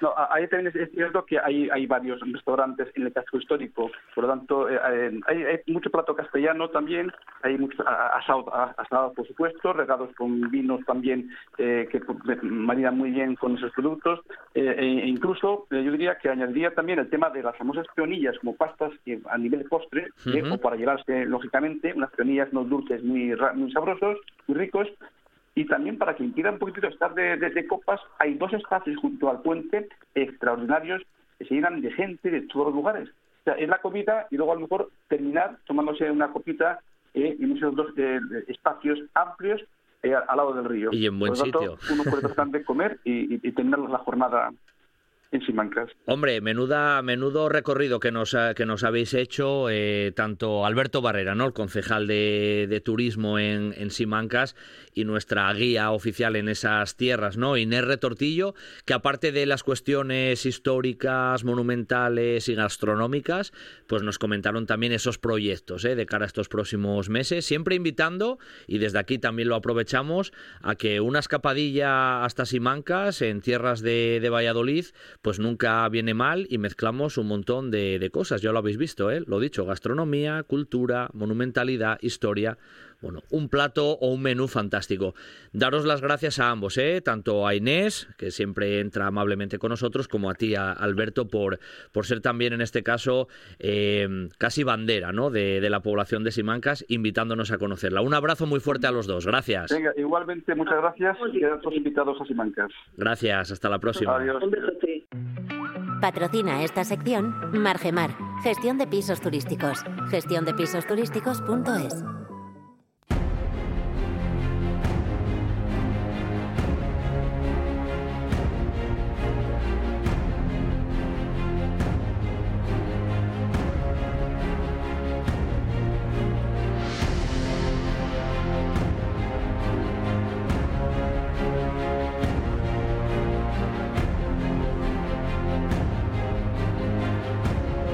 tela por cortar tenemos todavía en esta mañana de domingo aquí en un buen día para viajar que vamos a iniciar con esa sección que tanto nos gusta, grandes viajeros, grandes personajes de la historia. Y hoy vamos a traer uno, bueno, sin duda muy interesante y tal vez en estos últimos años la cosa se ha ido modificando y se está dando un poquito más a conocer porque fue una figura muy relevante en ese periodo del siglo XVIII, en la guerra de independencia americana, pero él era español y era Bernardo de Galvez.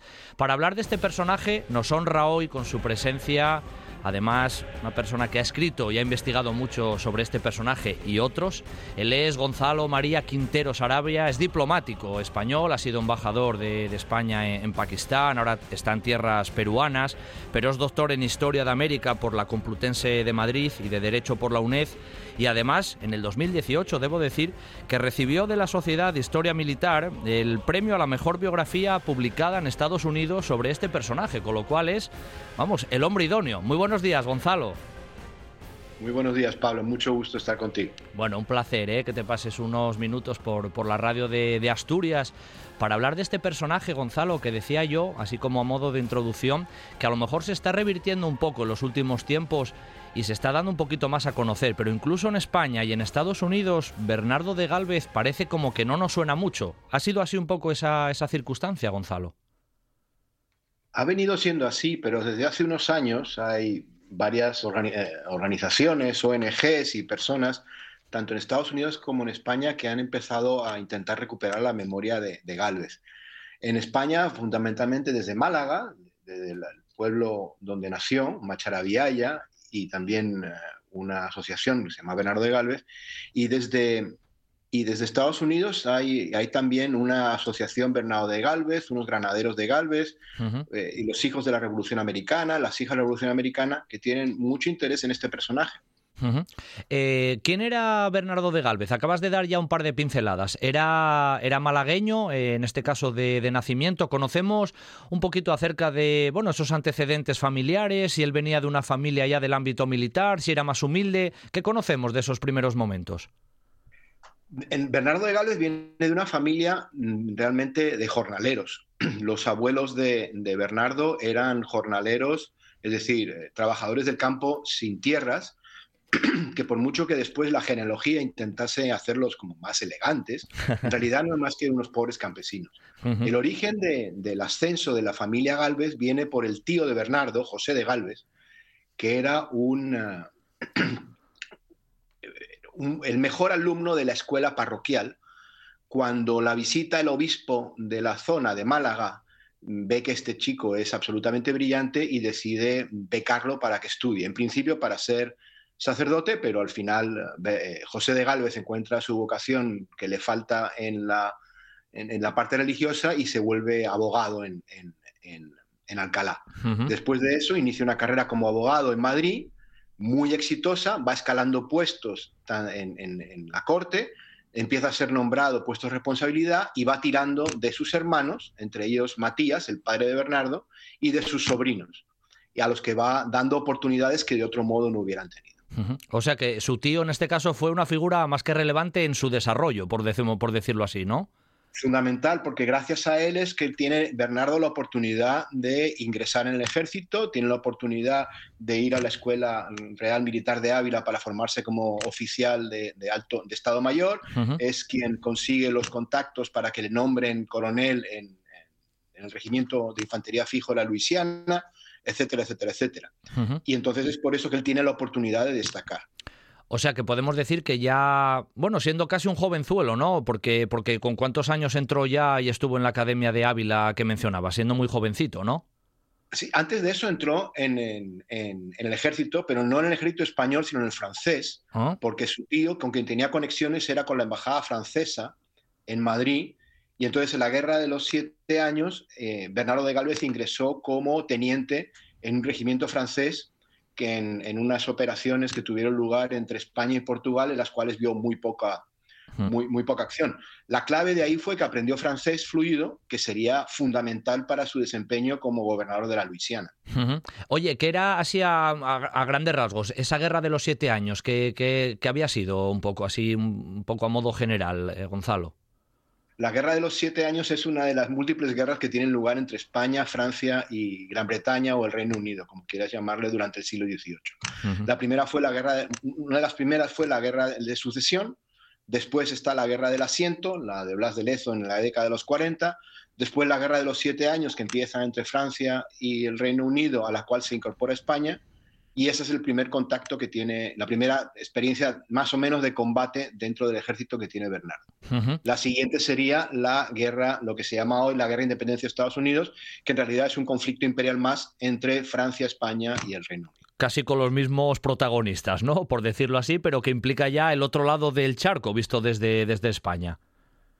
Sí, porque son imperios, son imperios atlánticos y por lo tanto las guerras se producen en los territorios de cada uno de estos imperios. Hmm. De hecho, la Guerra de los Siete Años ha sido considerada como la, realmente la Primera Guerra Mundial, porque tienen lugar en, escenarios en América, en Asia, en África y en Europa. ¿Por qué entonces eh, el salto de, Bernardo, bueno, hacia el otro, hacia el otro lado, en este caso del mundo, para, para él? ¿Cómo, ¿Cómo fue ese paso? Bernardo llega a América eh, reclamado por su tío, su tío José, que, le, que es enviado eh, por el gobierno español de la época a realizar lo que se llamaba una visita. Una visita es una inspección a la Nueva España, es decir, a lo que es México hoy en día, México ampliado, con toda Centroamérica y todo el sur de Estados Unidos. Entonces José de Galvez va a, la Nueva España a ver cómo funciona el, imperio y para proponer una serie de medidas de reforma. Es el gran arquitecto de la reforma imperial de España en esa época. Después llegaría a ser ministro de Indias, pero en este momento es visitador, que es llegar, ver cómo está la cosa y ofrecer una serie de alternativas para que funcione mejor el imperio. Y cuando está ahí José, reclama a su sobrino para que se incorpore a las campañas contra los apaches en el norte de lo que es eh, México y sur de Estados Unidos.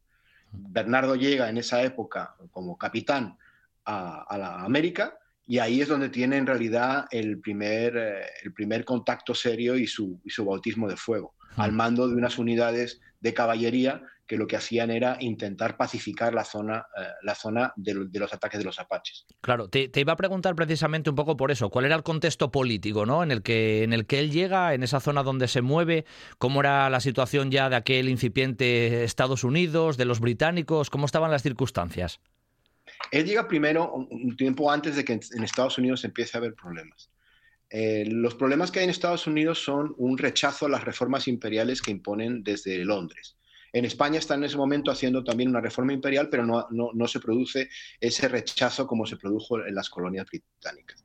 Y cuando llega Bernardo de Gales a la Nueva España, el problema fundamental que hay son los ataques de los, de los apaches frente a los, a, los, que, a los españoles, españoles tanto nacidos en la península como nacidos en América, que estaban asentados en esa zona. Pero lo importante de Bernardo aquí no es únicamente su heroicidad como combatiente, sino que escribe una, un documento que nunca llegó a presentar, sino se llama Noticias y Reflexiones de la Guerra contra los Apaches, en la cual él lo que hace es investigar por qué los apaches atacan los asentamientos españoles llega a la conclusión de que los apaches no son sedentarios, sino que lo que hacen es atacar a las poblaciones sedentarias y además lo, analiza desde un punto de vista completamente objetivo, sin dejarse llevar por la fobia que había en ese momento contra los apaches. Y él dice claramente que si los apaches se están atacando es básicamente porque los compromisos que los españoles y la administración española había mantenido con ellos eran sistemáticamente rotos por parte de la corona y que lo que había que hacer era integrarlos dentro de un sistema. En vez de hacer campañas militares contra ellos, habría que atraerlos mediante el comercio. Y es una idea que ya tenían otros funcionarios de la época de sustituir la guerra, que es muy costosa, por un comercio que los atraiga y que al final neutralice la parte esa bélica que tenían los apaches. Mm, una visión sin duda, bueno, más pacifista y pensando en esa visión más comercial y más de, más de futuro, un poco visionario en ese aspecto también, ¿no? Más que pacifista, realista. Realista, claro. Lo que, hace es, se da cuenta que la guerra sale carísima y lo que intenta hacer es eh, ofrecer una serie de alternativas para que el control de esa sociedad sea mucho más fácil. Hmm. Además, él admite los errores cometidos por la administración española. Por ejemplo, él dice en este, en este documento de Noticias y Reflexiones sobre la guerra que se tiene con los indios apaches, él dice textualmente, pedí a los españoles que fueran imparciales y conozcan que si el indio no es amigo es porque no nos debe beneficios y que si se venga es por justa causa de satisfacción de sus agravios frente a las tiranías que ha recibido, por la poca fe que se ha guardado, y que si hacen la guerra es por odio o por utilidad. Sí, sí, queda, queda como bastante evidente ¿no? en, ese, en ese párrafo que nos acabas de, leer. Oye, Gonzalo, eh, ¿Bernardo se, se, establece definitivamente en América o hace algún regreso a España? ¿Cómo fue esa parte? ¿Volvió a España? ¿Regresó? ¿Cómo, fue? Sí, sí, después de las campañas eh, contra los apaches, su tío regresa a España y su tío José ve que si se queda Bernardo en América en unas campañas mm, de, guerra irregular contra los apaches, el futuro suyo como carrera militar no es muy grande. Entonces pide su tío al virrey que le acompañe su sobrino de vuelta a España. Cuando vuelve a España, lo que hace es reintegrarse en un regimiento, pero inmediatamente es seleccionado para la primera promoción de lo que se llamaba la, escuela, la Real Escuela Militar de Ávila, que es un invento que se surge en esa época, creado por, el general Alejandro O'Reilly, para formar a las élites del imperio. No solamente élites militares, sino también élites administrativas. En esa época los militares son la gran mayoría del cuerpo de la administración. Y entonces esta escuela de, Ávila se, se establece para formar esos gobernadores de las plazas, los futuros virreyes, los futuros capitanes generales. Y entonces consigue una plaza en, esta escuela, probablemente gracias a otro de sus tíos, Miguel, que era también tenía, tenía un, puesto, un, puesto, muy alto y muy buenas relaciones con O'Reilly, consigue estar en, esta escuela en Ávila, donde eh, primero es ya admitido como uno de, los futuros miembros de la élite del, Imperio Español, y segundo, conoce a dos, que dos personas que serían fundamentales en el resto de su vida, que son sus, sus mayores amigos. Uno es eh, Francisco de Saavedra, que ocupará puestos importantísimos a lo largo de su vida, y el otro es José de Espeleta, que es un militar que alcanzaría eh, puestos incluso de virrey. Y ambos son claves para él en las campañas que tiene después en la Luisiana. Ambos personajes, además, bastante, bastante conocidos en ese periodo de, la historia de, España. Gonzalo, iba a decirte, a, posteriori de este pequeño salto que hace a España, cuando regresa a América y hacia 1777, si no me equivoco, ya es gobernador o se le nombra gobernador de Luisiana y ahí empieza un poco esa parte que a lo mejor es el cogollo más principal de su historia en relación con esa guerra de independencia estadounidense. Totalmente de acuerdo, pero entre su época de la Real Academia de Ávila y su ida a América, participa en el fiasco del ataque contra Argel. Ah, sí, sí. En el cual, en el cual se destaca por su valentía, porque él estaba con una unidad de tiradores, es decir, no en la línea mm, típica de las guerras del siglo XVIII, sino haciendo como una especie de guerra de guerrillas alrededor, que él tenía mucha experiencia en eso por sus campañas contra los apaches. Y es el último en retirarse de su unidad y es herido y por esta valentía que demuestra en, esta, en, esta, en este fiasco que al final resulta el ataque a Argel, es, es ascendido y por haber tenido ese ascenso, eh, al final el, director de la escuela que es Alejandro Reilly, el jefe también de la operación de Argel, que es el mismo Alejandro Reilly, lo, eh, lo propone, propone su nombramiento como coronel del Regimiento de Infantería Fijo de la Luisiana y gobernador interino de la provincia. La Luisiana había sido cedida a España por Francia al final de la Guerra de los Siete Años eh, en compensación por la pérdida de España de la Florida, que había perdido la Florida en esa guerra a los ingleses. Entonces los franceses ceden la Luisiana.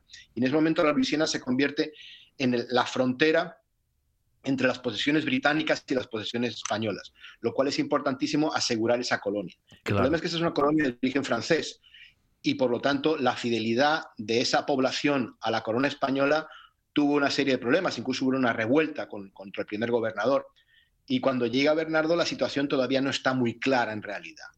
y nombra a Bernardo por dos razones fundamentales. Una, por su experiencia con los, apaches, porque dice O'Reilly textualmente en una carta que, le envía, esa experiencia le va a ser fundamental para las relaciones con los indígenas de la zona de Luisiana y segundo porque conoce muy bien el francés y sabe cómo es la mentalidad de los franceses y eso le va a posibilitar tener buenas relaciones con la población local. Claro, claro, sí, eso era evidente. Esa experiencia que te haría detrás ya, ya fue fundamental. Eh, tienes que comentarnos, Gonzalo, ahí, como tú lo haces ahí, a modo casi de, síntesis, cómo fue el protagonismo de, nuestro protagonista de hoy, ¿no? De Bernardo Gálvez en la guerra de la independencia estadounidense, porque debo decir también a los oyentes que este personaje vivió 40 años, que, hombre, 40 años vistos hoy, no es, murió joven, pero fueron años muy bien, muy bien aprovechados, vamos a decirlo así pero muy, muy bien aprovechado, sí, sí. El papel que él tiene cuando le mandan a Luisiana las instrucciones detalladas que le da su tío, que en ese momento ya es ministro de Indias, son, primero, asegurar la soberanía española sobre la Luisiana, lo cual no era nada fácil. Había que contentar a la población local, porque si no, no se podría repeler un eventual ataque británico.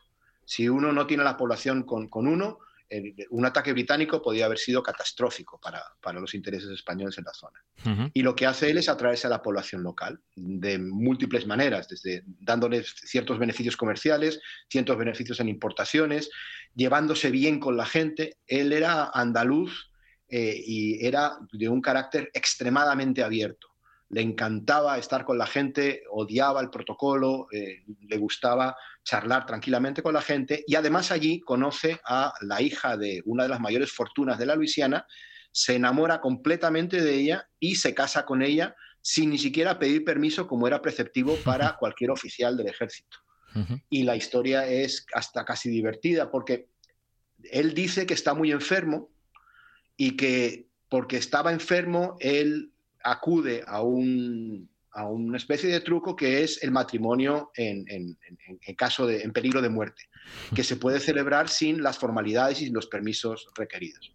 Lo curioso es que no sé si estuviera tan enfermo o no, pero justo al añito, mal contado, ah, perdón, a los nueve meses mal contados de, su matrimonio y de su presunta enfermedad, ya nace su primera, su primera hija.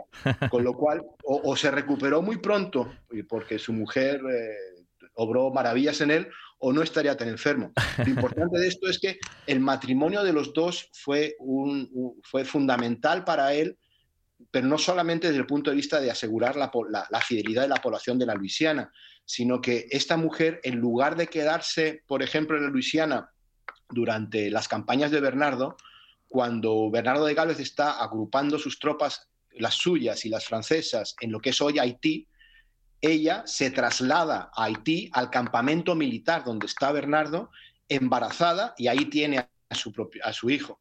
Eh, eh, Felicitas, que cambia su nombre de, francés al español por el de Feliciana, le acompaña siempre y en cada lugar, dando objeto a habladurías cuando llega a México de cosas raras que no se veían, como era que fueran juntos de la mano a todas partes, o como que, por ejemplo, compartiesen Eh, no solo habitación, sino cama en el Palacio Virreinal, lo, cual era, lo cual era una cosa nunca vista entre la aristocracia de la época.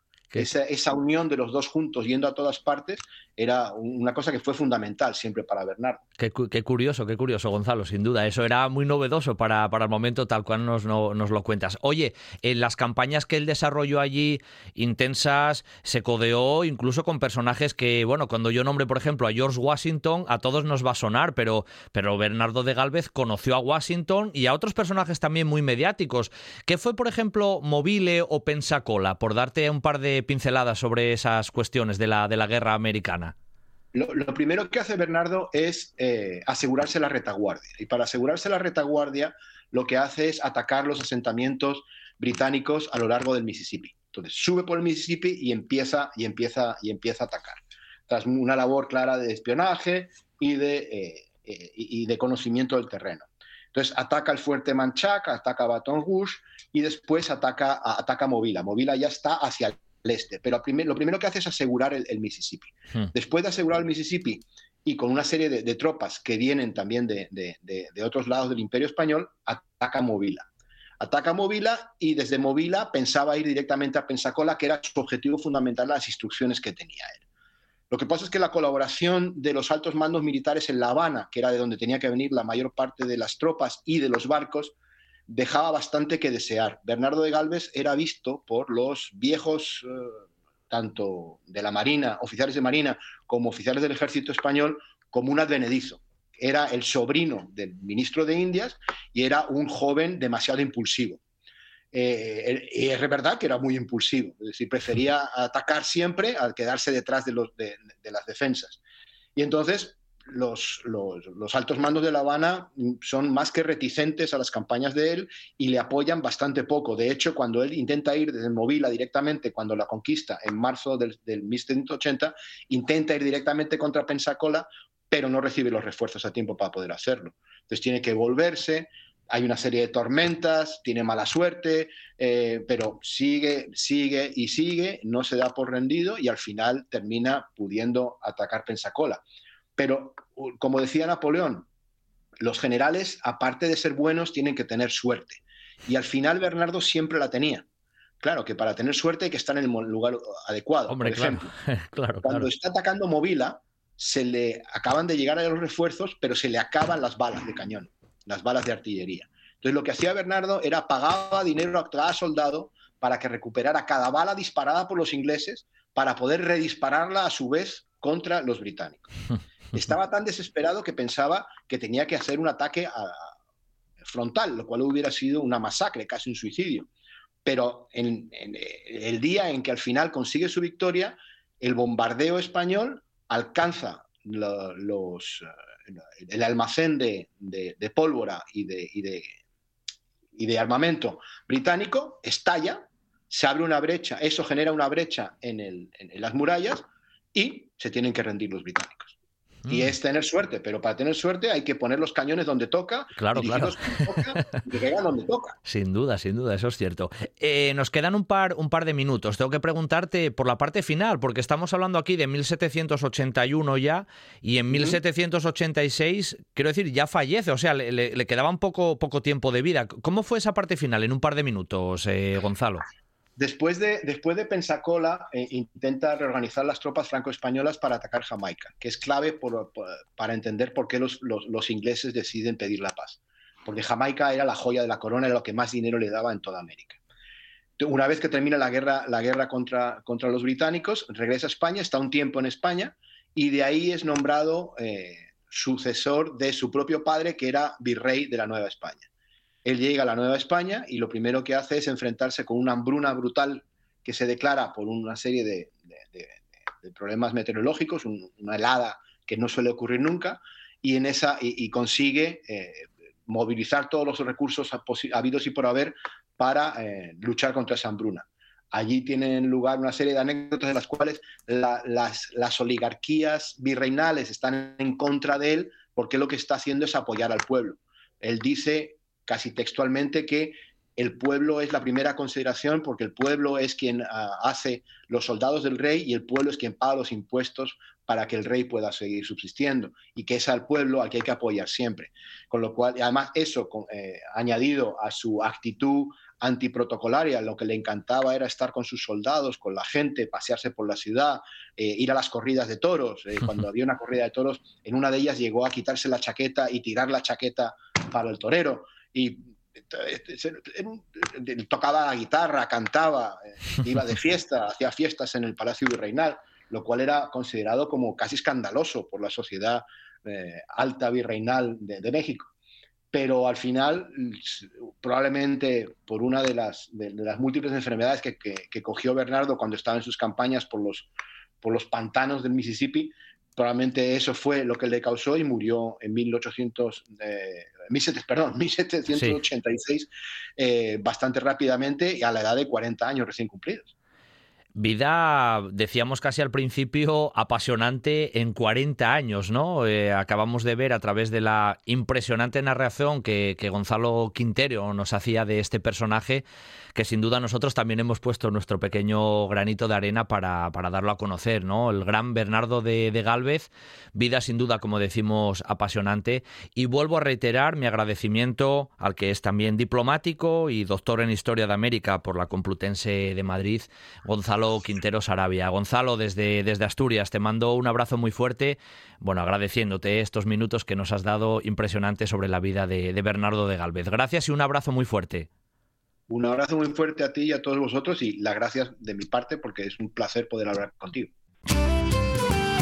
Sidrería Parrilla La Carballera de Granda. La calidad, la atención y el servicio de siempre con la seguridad de hoy.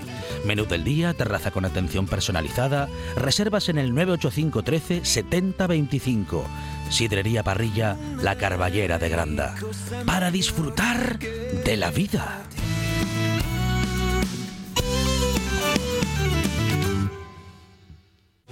El mercado del alquiler turístico no tiene techo y tú puedes ser parte del crecimiento. En Margemar, gestión de pisos turísticos, gestionamos tu segunda vivienda para que disfrutes de los beneficios sin preocuparte de nada. Con 11 años de experiencia y el mejor posicionamiento en Internet, somos líderes del sector. Tu segunda vivienda, nuestra primera preocupación. Visita gestiondepisosturísticos.es y despreocúpate. Esto es RPA, la radio autonómica de Asturias.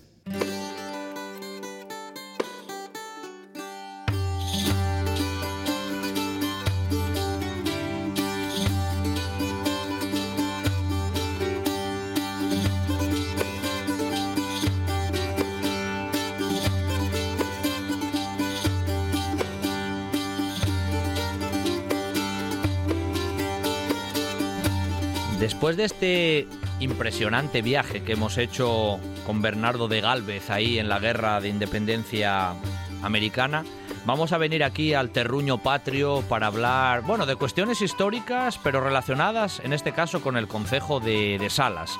Salas siempre, siempre nos da mucho juego porque aparte de ser una población preciosa y que también casi nos permite viajar en el tiempo cuando visitamos la capital, el concejo también tiene sus recursos. Hoy vamos a hablar de una cuestión histórica que el historiador, además de la zona, David Azpiazu, bueno, pues ha venido desarrollando e investigando ¿no? en su labor, precisamente como, como investigador. Nos acompaña esta, esta mañana aquí de, de domingo y vamos a hablar con él de la historia de Salas. Muy buenos días, David.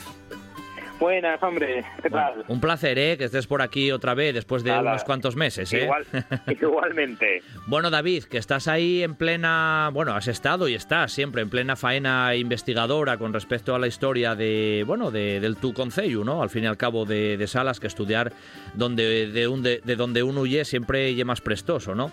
Iba a decirte yo, mm, lo que es Salas hoy, el concejo, los límites ya estaban bien marcados hace unos cuantos siglos en la Alta Edad Media, o eso, como en muchos casos, se ha ido modificando también con el paso de, del tiempo? ¿Cómo ha sido un poco esa, ese proceso investigativo? En este caso, como, como muchos otros territorios, tanto asturianos como de fuera de, de las fronteras del Principado, han ido evolucionando mucho. El Consejo actual, por ejemplo, tendríamos que, que, juntar los terrenos del coto monástico de Cornellana, el coto de Labio que le compran en época moderna los propios vecinos, para no tener, digamos, señor por encima, el coto de, de Soto de los Infantes y luego el terreno dependiente de, de la Puebla, de la Pola de Salas.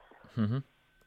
Y con eso es lo que formaríamos, digamos, el actual Consejo de Salas, salvo, digamos, alguna pérdida o, o cambio que hubo en el 19, como, mucho, como en muchos consejos de, de pueblos que pasaron a depender de otros. Claro. Eh, Oye, es muy difícil a la hora de investigar, eh, sumergirse un poco en la documentación de esos periodos tan, tan antiguos. La documentación es amplia, ¿en dónde te centraste? ¿Qué documentos hay? Bueno, explícanos un poquitín esa parte de la investigación también, David. Pues Pues en este caso, bueno, empecé con, el trabajo fin de máster que lo hice en, Santander. Eh, los primeros siglos son muy difíciles siempre, porque no, no se suele tener, digamos, mucha documentación en los siglos 9, 10, como empecé yo. A partir del 11 ya empiezas a tener, digamos, un mayor repertorio documental. El problema que tiene siempre es, eh, digamos, la veracidad del documento, aunque hay que considerarlos todos, sean, digamos, verídicos o no. En este caso tenemos al obispo Pelayo Noviedo en el 12, digamos, metiendo mano en la saca de documentos de la catedral. claro, En el caso nuestro, pues por ejemplo, para los primeros siglos, tenemos el documento más antiguo, en este caso se habla de, la iglesia de Alaba, en, en las riberas del río Narcea, un poco más arriba de Cornellana, y, ante, y de ese siglo más o menos, estamos hablando del 9, las crónicas asturianas ya nos hablan de un ponte, eh, del puente del Narcea, en este caso estarían las casas del puente donde combaten Nepociano y Ramiro I por el trono asturiano. Hombre, sí, sí, claro, claro. O sea, ya puntos ahí un poco estratégicos. Eh, casi pregunta oficial, ¿cómo, cómo, se, cómo se articulaba un poquitín el territorio en, en Salas en, en aquellos momentos, en esa alta Edad Media? ¿Cómo se vertebraba? Pues en este caso un factor, vamos, muy importante va a ser el propio factor natural, digamos, por, por esos grandes cauces de agua, sobre todo uno principal como es el Narcea, el Nonaya, y otros más pequeños que, surcan y, vertebran el concejo. La propia caminería, tenemos la salida del Camino Real de la Mesa, una de las entradas históricas a Asturias por excelencia, ya empleada, digamos, desde época prehistórica y que los romanos van a usar para sacar el oro de estas tierras de Belmonte y Salas. Y, luego, sobre todo, vemos cómo se menciona reiteradamente, digamos, la división de, de, lo que sería el territorio actual en varios valles. Eh, iba a decirte yo, David, en esta investigación ya no solamente la alta Edad Media, sino que tú casi rascaste un poco más y hablas incluso de precedentes en la ocupación. Ahí ya tiras más para atrás todavía, ¿no? Sí, hombre, siempre, siempre están, digamos, a hacer un, una historia de, digamos, de larga duración y, ver, digamos, esas conexiones anteriores, porque en muchos casos se solapa el poblamiento, digamos, anterior con el actual y reaprovechamos, digamos, eh, mucho poblamiento eh, de época anterior. Hay zonas, obviamente, que tienen una presencia, mm, digamos, histórica con, con digamos, restos arqueológicos eh, más potentes que otras pero en este caso en este caso sería muy importante digamos ese factor digamos de ocupación en época neolítica. Tenemos unas cuantas necrópolis eh, jalonando digamos nuestro territorio salense. Y tenemos también digamos esa ocupación de época castreña porque como os mencionaba hace un momento tenemos esta minería que se sigue extrayendo a día de hoy en, en Asturias. Tenemos localizada en dos puntos. Uno del concejo de Belmonte de Miranda y otro en, en nuestro caso aquí en el concejo de Salas y que en ese momento, digamos, vertebrará todo, en este, un ejemplo será el, río Narcea, con, digamos, castros a ambos lados para controlar, digamos, toda esa explotación aurífera, aunque también tenemos castros, digamos, fuera del foco aurífero. Unidades de, organización, ¿no? En este tema que estábamos hablando ahora, prácticamente en relación casi con esa articulación del territorio. Vilae, Eclesiae, heredades, todo esto existía también en lo que hoy el Consejo de Salas, David. Claro, en, este caso, eh, aquí ya, ya hablamos más de la documentación que, de las otras fuentes, porque bueno, el punto fuerte de este trabajo y, y como deberían ser este tipo de investigaciones es la interdisciplinaridad, hmm. eh, ser muy intersectorial, eh, utilizar varias fuentes, varias ciencias, que todo aporte sea bueno, en este caso arqueología, obviamente documentación de archivo, toponimia, fuentes orales, y lo que nos da, sobre todo la documentación que luego constatamos con el resto de fuentes, es un paisaje, digamos, vertebrado en unas cuantas vilas que jalonan nuestro territorio, que, eh, digamos, en un futuro, estando en este momento, van a ser nuestros pueblos actuales. Tenemos casi todos los que aparecen en la Edad Media. Hay alguno que, o bien su denominación es error, vamos, errónea, ha cambiado, o, o no tenemos constancia de ese poblamiento a día de hoy pero por lo general lo mantenemos. Las iglesias lo mismo. Tenemos algún cambio de consagración a partir del 11, pero por lo general hay un porcentaje muy alto de iglesias de nuestro concejo y monasterios, se hablan distintamente a veces de, esos dos términos, eh, que pervive la, la, vocación a día de hoy, que mucha gente, digamos, sigue recordando donde no donde hubo iglesia y no se conserva pues a veces nos pervive en la toponimia y gracias a eso podemos descubrirla y luego digamos haciendo ese flashback esa retrospectiva con el con la con la documentación de, don Gutiérrez de Toledo de la Catedral de Oviedo. ese, ese libro becerro, ¿no? Que, que es también fundamental. Ahí ya más o menos las parroquias de Salas, una gran parte ya, ya aparecen, bueno, nominadas, ¿no? Prácticamente como se conservan. el libro becerro es, es una obra, digamos, para decir, casi básica para el estudio de estos momentos, porque a partir de 1300 y pico, digamos, mitad de mil, del siglo XIV, lo que tenemos es a don Gutiérrez como obispo de Oviedo, eh, digamos, registrando lo que serían nuestras parroquias actuales y tenemos una tasa muy muy grande de las 28 parroquias que tenemos en el Consejo de Salas, 26, perdón, 22 las tenemos en, digamos en, épocas anteriores, seis eh, aparecen digamos posteriores a ese momento. La gran duda que seguimos teniendo es ¿qué es primero, el huevo o la gallina? En este caso, ¿qué es primero, la villa o la iglesia? Asentamos la iglesia y atrae gente y montamos la, la villa, la villa, ¿eh? o, al revés, digamos, nos empezamos a quedar en, montamos el, pueblo, lo que diríamos hoy en día, y posteriormente hacemos esa sacralización con, con la iglesia. Es la gran duda, digamos, que tenemos que seguir persiguiendo. Investigando. Eh, nombraste ya alguna vez ahora en la narración eh, cornellana. ¿El, ¿El, monasterio qué significó para, para el Concejo de Salas?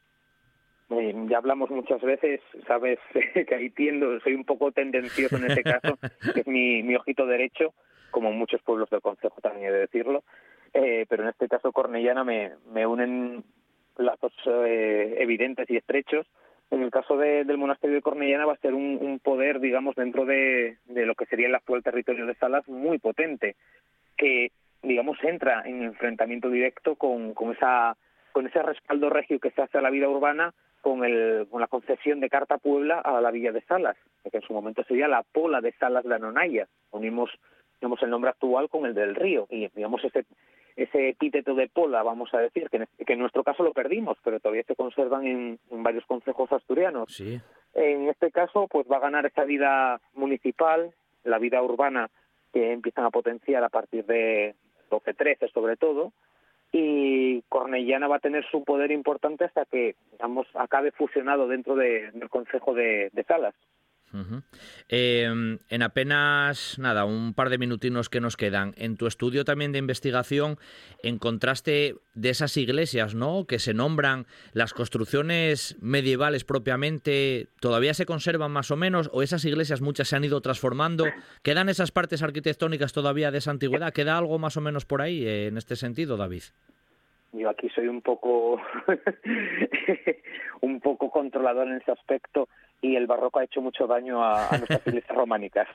Entonces, no voy a, no me tires de la lengua, pero ha hecho mucho daño. En muchos casos lo único que conserva es eso, la pila bautismal, porque se conservó por cualquier motivo, arcos de triunfo, el ábside y, y algún elemento suelto como pueden ser canecillos que han quedado, digamos, fosilizados en, en las paredes de, de la iglesia, porque muchas han sufrido mucha reforma. Hay algunas que se conserva un poco mejor, pero por lo general algo que tiene vida vas a ir, digamos, evolucionándolo, a veces depurándolo, mejorándolo y, en este caso por las propias modas, los propios estilos, pues eh, vas eh, recreciéndolos en, muchos de los casos.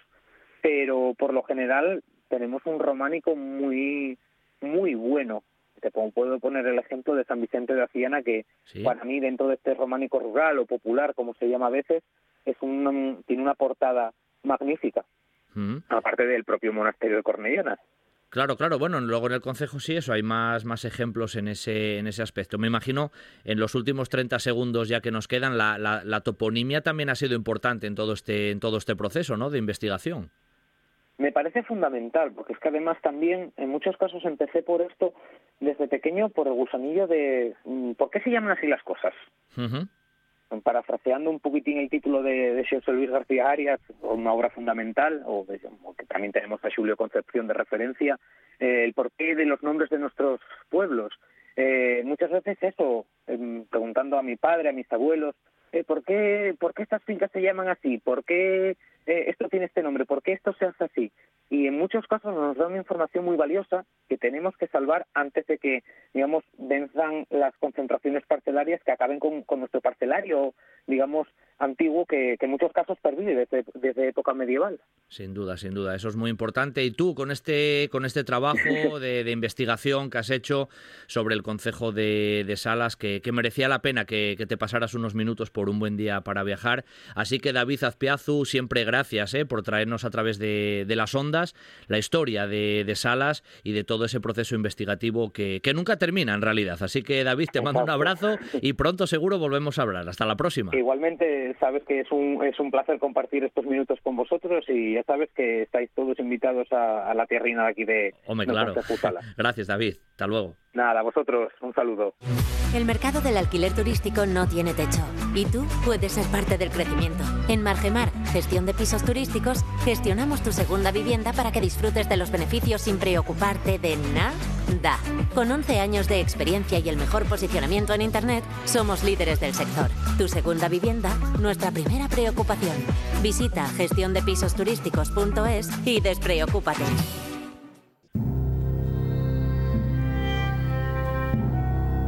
Un buen día para viajar con Pablo Vázquez en RPA.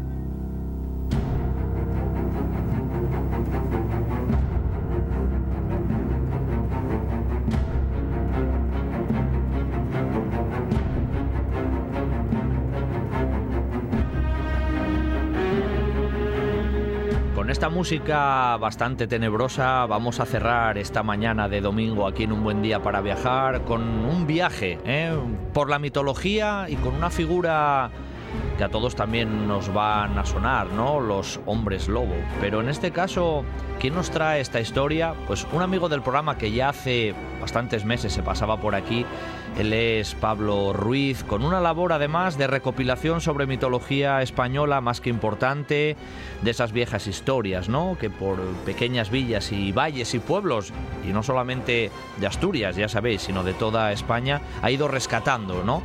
Además ha sido el que ha estado al frente de esa guía de seres mitológicos españoles y también de esa obra Dragones que ya tratamos por aquí en el, en el programa en una ocasión. Pero ahora nos viene con este nuevo proyecto, ¿no? Esos hombres lobo y otros depredadores de la mitología. Él es Pablo Ruiz y está con nosotros. Muy buenos días, Pablo. Buenos días, Pablo. Muy buenos días, muchas gracias por invitarme y poder estar aquí una vez con los oyentes hablando de este tema tan interesante, los hombres lobo y otras criaturas. Ahora iremos un poco desgranando. Vamos a ir desgranando, pero iba a decirte yo que, mm, hombre, esto de los hombres lobo ya no suena mucho porque la cinematografía y la literatura pues nos, nos lo han puesto ahí, ¿no? Eh, habitual, nos suena a todos, pero para investigar algo así ¿Cómo ha sido un poco el, proyecto? Porque creo que tampoco estás solo en, este, en esta idea, ¿no? De recuperación de esa, de esa mitología y de, ese, de esa perspectiva de esos hombres lobo, ¿verdad, Pablo? Eso es. Esta vez eh, hemos aumentado el equipo, podríamos decir. Eh, me acompañan eh, dos compañeras escritoras, tanto Sonia como Elisa, Elisa Rivero y Sonia Gupta. Y, y, gracias a, a su inestimable labor, esta vez hemos conseguido salir de las propias fronteras geográficas de, la península y hemos podido eh, investigar y localizar criaturas alrededor de todo el globo. Con lo cual, eh, lejos de que sea únicamente un trabajo del hombre lobo europeo, que nos tiene acostumbrados bastantes trabajos eh, académicos, esta vez hemos, bueno, hemos investigado pues, el continente africano, hemos buscado si había alguna historia de alguna criatura en, Oceanía, hemos, hemos encontrado historias en América del Norte, con lo cual eh, ha quedado un trabajo eh, que la gente puede ver las, estas diferentes criaturas alrededor de todo el planeta. Eh, ha sido un proyecto titánico, quizá, que sin esta ayuda inestimable, como digo, de mis compañeros, hubiera sido imposible. Eh, Pablo, antes de meternos y sumergirnos un poco en la historia de, esos hombres lobos y de esos personajes mm, relacionados, ¿no? De esos depredadores de la mitología, ¿cómo podemos, cómo podemos conseguir el libro y bueno, esas recompensas, esas cuestiones que hay por ahí. Coméntanos esa parte un poco más institucional. Perfecto, perfecto. Pues mira, em, eh, nosotros estamos ahora sacando un proyecto, eh, aunque bueno, ya para las, para las fechas ya, ya ha salido, ya hemos conseguido el objetivo inicial, o sea que ya todo el mundo que participe sabe que seguro que va a tener el libro, ¿vale? Que es en la página Berkami, con mm. V y K, que es una página española de eh, lo que la gente llama crowdfunding, pero bueno, para nosotros, ¿no? Los mecenazgos. Es decir, la gente puede precomprar el libro y gracias a precomprarlo, pues puede conseguir una serie de recompensas eh, desbloqueables que vamos consiguiendo conforme recaudamos dinero. Es decir, ahora, eh, ayer justo se desbloqueó una carta coleccionable eh, con uno de los personajes que viene en el libro, pues de recuerdo para todo el mundo. Pero bueno, hay otros recuerdos que irán apareciendo conforme subamos.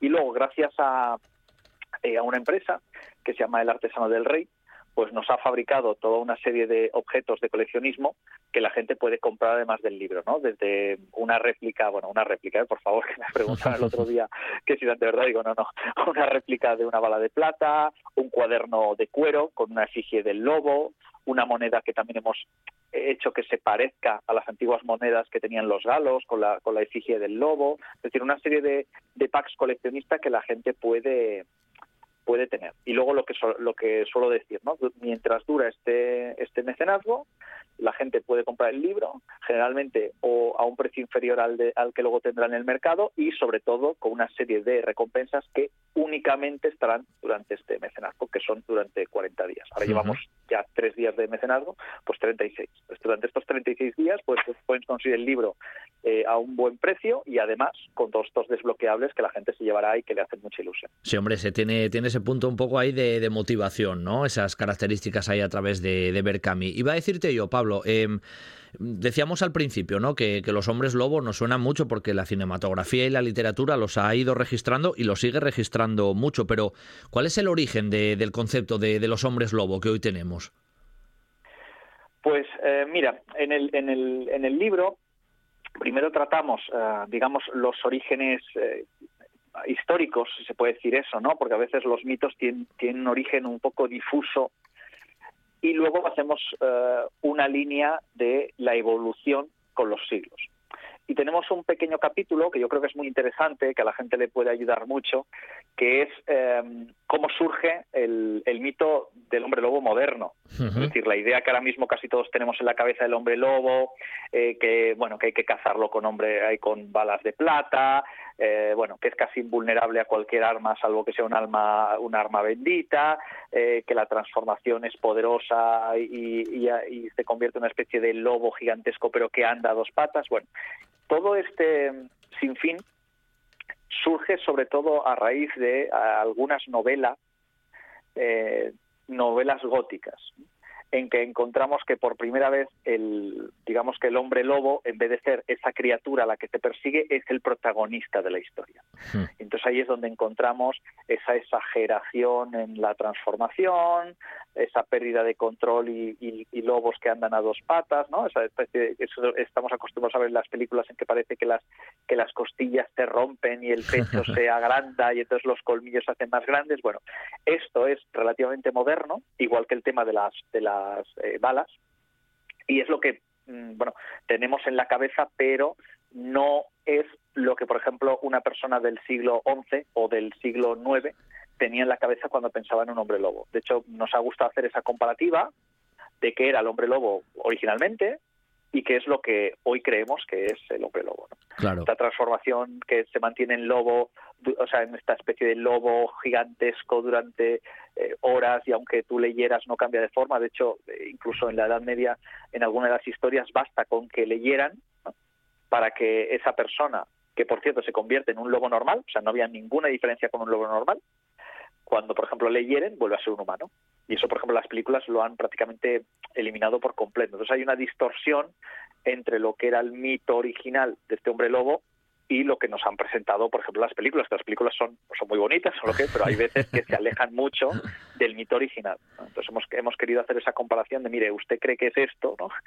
pero pues, probablemente en la mente de una persona que creyera en el hombre lobo, si es que creía en el siglo X, él tenía en la cabeza esto otro. Otra imagen. De hecho, esas imágenes variaban según la zona geográfica. Quiero decir, a lo mejor aquí en Asturias teníamos esa imagen del loberu que entra dentro de la mitología asturiana como ese, esa especie de hombre lobo, pero ese mismo hombre lobo a lo mejor en zonas de, como mencionabas, otras zonas de Europa, de las Islas Británicas o de, Oceanía, ¿el concepto es diferente o hay puntos siempre por ahí en común, Pablo? Pues nosotros, claro, para también que el, propio libro tuviera lo que yo le llamo una coherencia interna, hemos buscado figuras que eh, al menos se asemejaran en un punto crucial, que es esa idea totémica, ¿no? Eh, y muy antigua de que se puede canalizar la fuerza de un animal para que tu propia alma animal, porque es lo que yo muchas veces digo, nosotros hoy creemos en cuerpo y alma, los que crean, ¿no? Pero en tiempo antiguo se creía que el ser humano tenía eh, dentro de sí una tercera alma, una tercera alma animal. Entonces, eh, donde hemos encontrado todas estas tribus o tradiciones que creen que se puede invocar o despertar eh, ese espíritu animal en sí, las hemos ido recogiendo. Entonces, por ejemplo, aunque parezca mentira, nosotros recogemos eh, la leyenda del hombre tiburón. Entonces el hombre tiburón, alguien puede decir, bueno, ¿y eso qué tiene que ver con el hombre lobo? Bueno, tiene que ver en que los lugares en que no existe un lobo, hay tribus guerreras que se asocian o creen descender, por ejemplo, en este caso, de un tiburón. Entonces creen que mediante determinado rito mágico o a través de la unión con, un dios, como es el caso este del hombre tiburón, pues el ser humano puede ascender y y despertar en sí este, este, esta fuerza animal. Sobre todo, si te das cuenta, Pablo, siempre asociados a depredadores eh, muy poderosos o que son incluso un riesgo para el, para el propio ser humano. Se busca ese enemigo, claro. Eh, poder canalizarlo hacia ti, para tener esa fuerza guerrera. Entonces vemos que eso va cambiando.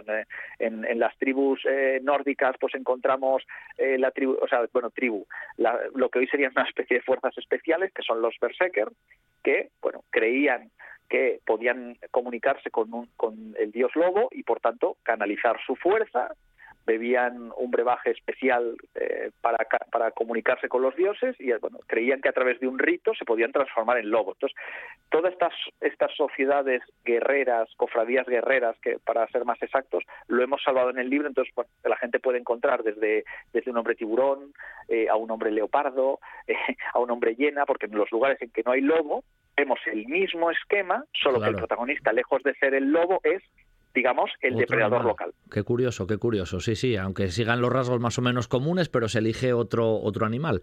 Iba a decirte yo, el concepto que a lo mejor está muy extendido también de estos hombres lobos es el concepto ese de la maldición, del ser maldito. ¿eh? Eso, eso está también como muy arraigado, ¿no, Pablo? Eso es, de hecho, eh, incluso en la, en la tradición ibérica, que bueno, siempre como, como he estudiado eso durante años, pues siempre, incluso en este libro que es más, digamos, de carácter mundial, eh, siempre tiro un poco para casa, ¿no? Que decimos, ¿no? Eh, y aparece la, la típica maldición de si una familia ha tenido un hijo y llevan siete generaciones en que siempre ha sido un hijo único y además varón, esa séptima generación, el séptimo hijo varón, eh, bueno, pues nace con la maldición, vamos a decir, de que se transforma en un hombre lobo. Pero a la vez que hay eh, estas leyendas en que el hombre lobo eh, se asocia a una maldición, que yo creo que es la idea que más nos ha llegado a día de hoy, también en las películas en que si alguien le muerde un hombre lobo, todo esto, en tiempo más antiguo, sobre todo, digamos que antes de la llegada del cristianismo, Mm, en muchos pueblos yo, eh, bueno, eh, las he recogido para que la gente vea esta contraposición. También existía la otra vertiente, que era la vertiente en que era algo deseable y era un don poderse convertir en hombre lobo. Entonces vamos a ver cómo, a raíz sobre todo del cristianismo, esta asociación pagana en que alguien se puede transformar en animal se asocia automáticamente al influjo del diablo. Entonces, incluso el propio animal del lobo, hay veces que al diablo vemos que en los textos medievales eh, más primigenios, una de las formas de llamarle al diablo es lobo. Entonces yo creo que esa es la idea que poco a poco fue ganando terreno y a día de hoy pues el hombre lobo es visto como una maldición, como un mal, como un pesar para, para el sujeto que teóricamente la, la, padece, eso es. Eh, balas de plata, la luna llena, eso también lo tenemos muy marcado. Eh, ¿Hay mucha realidad con respecto a esa cuestión o eso también es la cinematografía y la literatura que lo ha ido trastocando un poco todo? bueno, se podría decir que hay un poco, hay un poco de todo, porque al final es un, es un pupurrí, ¿verdad? Y el tema de las balas de plata es cierto que eh, a ver, digamos que dentro de lo que es la historia tiene cierta antigüedad, pero no mucha. En el sentido de que una de las, eh, vamos a decir, las crónicas más antiguas que hemos encontrado sobre que se usan balas de plata es eh, nada menos que la historia de Gebaudan, ¿vale? De la mm. historia de la gran bestia esa que teóricamente asoló Francia durante años y que finalmente pudo ser abatida por un cazador con un arcabuz eh, bendecido con balas de plata, pues bueno, ahí encontramos ese inicio del mito de que los hombres lobos son invulnerables a no ser que se utilice una determinada arma ya vemos en plano cristiano, ¿no? en un arma bendecida contra las fuerzas del mal. Ahí ya encontramos el lobo asociado a una fuerza del mal, pero eh, a mí lo que me gusta, por ejemplo, de la península ibérica es que nos han sobrevivido algunas leyendas de carácter, digamos, más celta, menos cristianizado, y si, y si te fijas, Pablo, en algunas de esas leyendas basta un sangrado, basta un golpe, basta que quemes su piel para que el hombre lobo vuelva a ser, se, transforme automáticamente en persona. No hace falta estas balas de plata. Lo que pasa es que es verdad que cinematográficamente queda muy bien decir que el hombre lobo es completamente invulnerable, salvo que utilices la bala de plata de no sé qué castillo. ¿no? Pero en la tradición, digamos, eh, del hombre lobo, ese mito o ese, esa mutación del mito aparece eh, bueno, de una forma casi moderna, ¿no? Ya nos tenemos que ir en el año 1700 y pico. Hasta entonces no hay, o yo no he encontrado ninguna referencia a esas balas de plata. ¿Y lo de la luna? Es cierto, sí, me había olvidado. El tema de la luna, eh, hay cierta discusión. Se cree que como la palabra lobo eh, en latín tiene cierto, se parece en cierto modo con luna, pudo haber esa especie de eh, confusión de palabras y acabar asociado con la luna. El, el tema, el tema de que, el tema de que la, sobre todo la luna llena afecta a las personas o a determinadas criaturas, eh, lo, encontramos tanto en el hombre lobo como en otras muchas leyendas. O incluso algún día del año. Eso, eso la gente que, que, pueda, o sea, que se anime a comprar el libro y lo, y, lo quiera leer, eh, también lo hemos tratado, que lo tratan pocos libros, que es el tema de que, claro, nosotros tenemos lo de la, luna llena, ¿sí?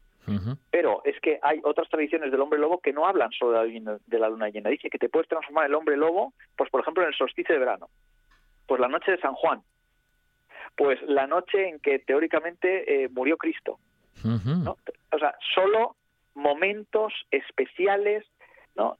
Eh, en el mundo antiguo estaba muy asociado en que la luna tenía como una especie de, de ínfula, una especie de poder mágico que cambiaba la naturaleza de las cosas. Entonces, como en la luna llena es el momento en que, siempre hablando mitológicamente, ¿no? La luna coge más energía del sol, porque es la, se, tiene, se ve más, la idea es siempre que las criaturas de la noche pueden eh, salir a sus anchas, vamos a decir en terminología vulgar. Con lo cual, que el propio lobo esté asociado a la luna llena no es casualidad. Eh, para el mundo antiguo, la luna llena era como la manifestación o de las fuerzas del mal o de los dioses de la muerte. Por ejemplo, en mitología griega y romana se habla de Hécate, y Hécate cuando aparece pues es o en mitad de la noche o precisamente con la luna llena, que es cuando le acompañan los perros infernales o los lobos. Ya vemos que es, es una cosa, eso sí que es bastante más antiguo y tiene dentro de esta cosmología de que el mundo, de, de que en cuanto cae el sol, las criaturas de la noche salen y tienen bueno, desarrollan su poder, vamos a decir. Claro. Oye, una última, porque hasta hay un dios ahí del ámbito céltico, el famoso baélico, ¿no? Que, que, tiene forma de, lobo, o sea, que a veces había, divinidades con esa, con esa forma, ¿no? Eso es. De hecho, eh, es relativamente común que encontremos determinado dios, eh, bueno, en, en cierto modo antropomorfo, pero o con cabeza de lobo o directamente un lobo, podemos encontrar estas dos variantes, en que determinado tribu guerrera mm, o busca canalizar su fuerza, entonces encontramos, eh, sobre todo en los íberos, eh, hay muchísimos tótems de madera, de piedra, con la efigie del lobo, en que las sociedades guerreras lo utilizan a modo de comunidad, a modo de canalizar esa fuerza, o directamente que creen que ellos descienden de determinado dios, en este caso eh, baélico o en otras partes del mundo pues puede ser un dios cocodrilo y ellos dicen no ser descendientes de los humanos, sino descendientes de ese dios reptil, eso lo encontramos muchísimo. Y claro, lo que decíamos al principio, donde no hay ese lobo, tenemos ese baélico, pues en mitad de la India hemos encontrado lo equivalente, pero que creen en una diosa eh, mujer tigre, que además eh, ellos creen ser descendientes y y que los demás no se pueden transformar en tigre, si lo solo nosotros, porque descendemos de esta diosa guerrera la que seguimos eh, tratando de venerar eh, día a día. Bueno, la historia sin duda daría para mucho más. Es apasionante casi ese viaje, ¿no? A través del mundo con esas figuras míticas, ¿no? Esos hombres lobo y esos otros depredadores también de, de la mitología que nos contaba, bueno, pues el mitólogo, lo vamos a definir así, Pablo Ruiz, amigo también de Un Buen Día para Viajar, y que a través de la plataforma Berkami podéis acceder a todas esas características y a conocer mucho más sobre, sobre la historia ¿no? de estos hombres lobo míticos y todo. Gracias siempre a, a, su colaboración y amabilidad. Pablo, te mando un abrazo desde, desde Asturias y hasta muy pronto y mucha suerte con todo este proyecto, ¿vale? Muchas gracias, muchas gracias por invitarme. Un saludo a todos. Cerramos fin de semana viajero en un buen día para viajar. Eh, si quedasteis con más ganas de viaje, la maleta no se cierra y regresamos el próximo fin de semana con más horas de viaje radiofónico. Hasta el próximo sábado. Atrapado en la noche, vigilante de la oscuridad, sin decir adiós, frente al cansancio.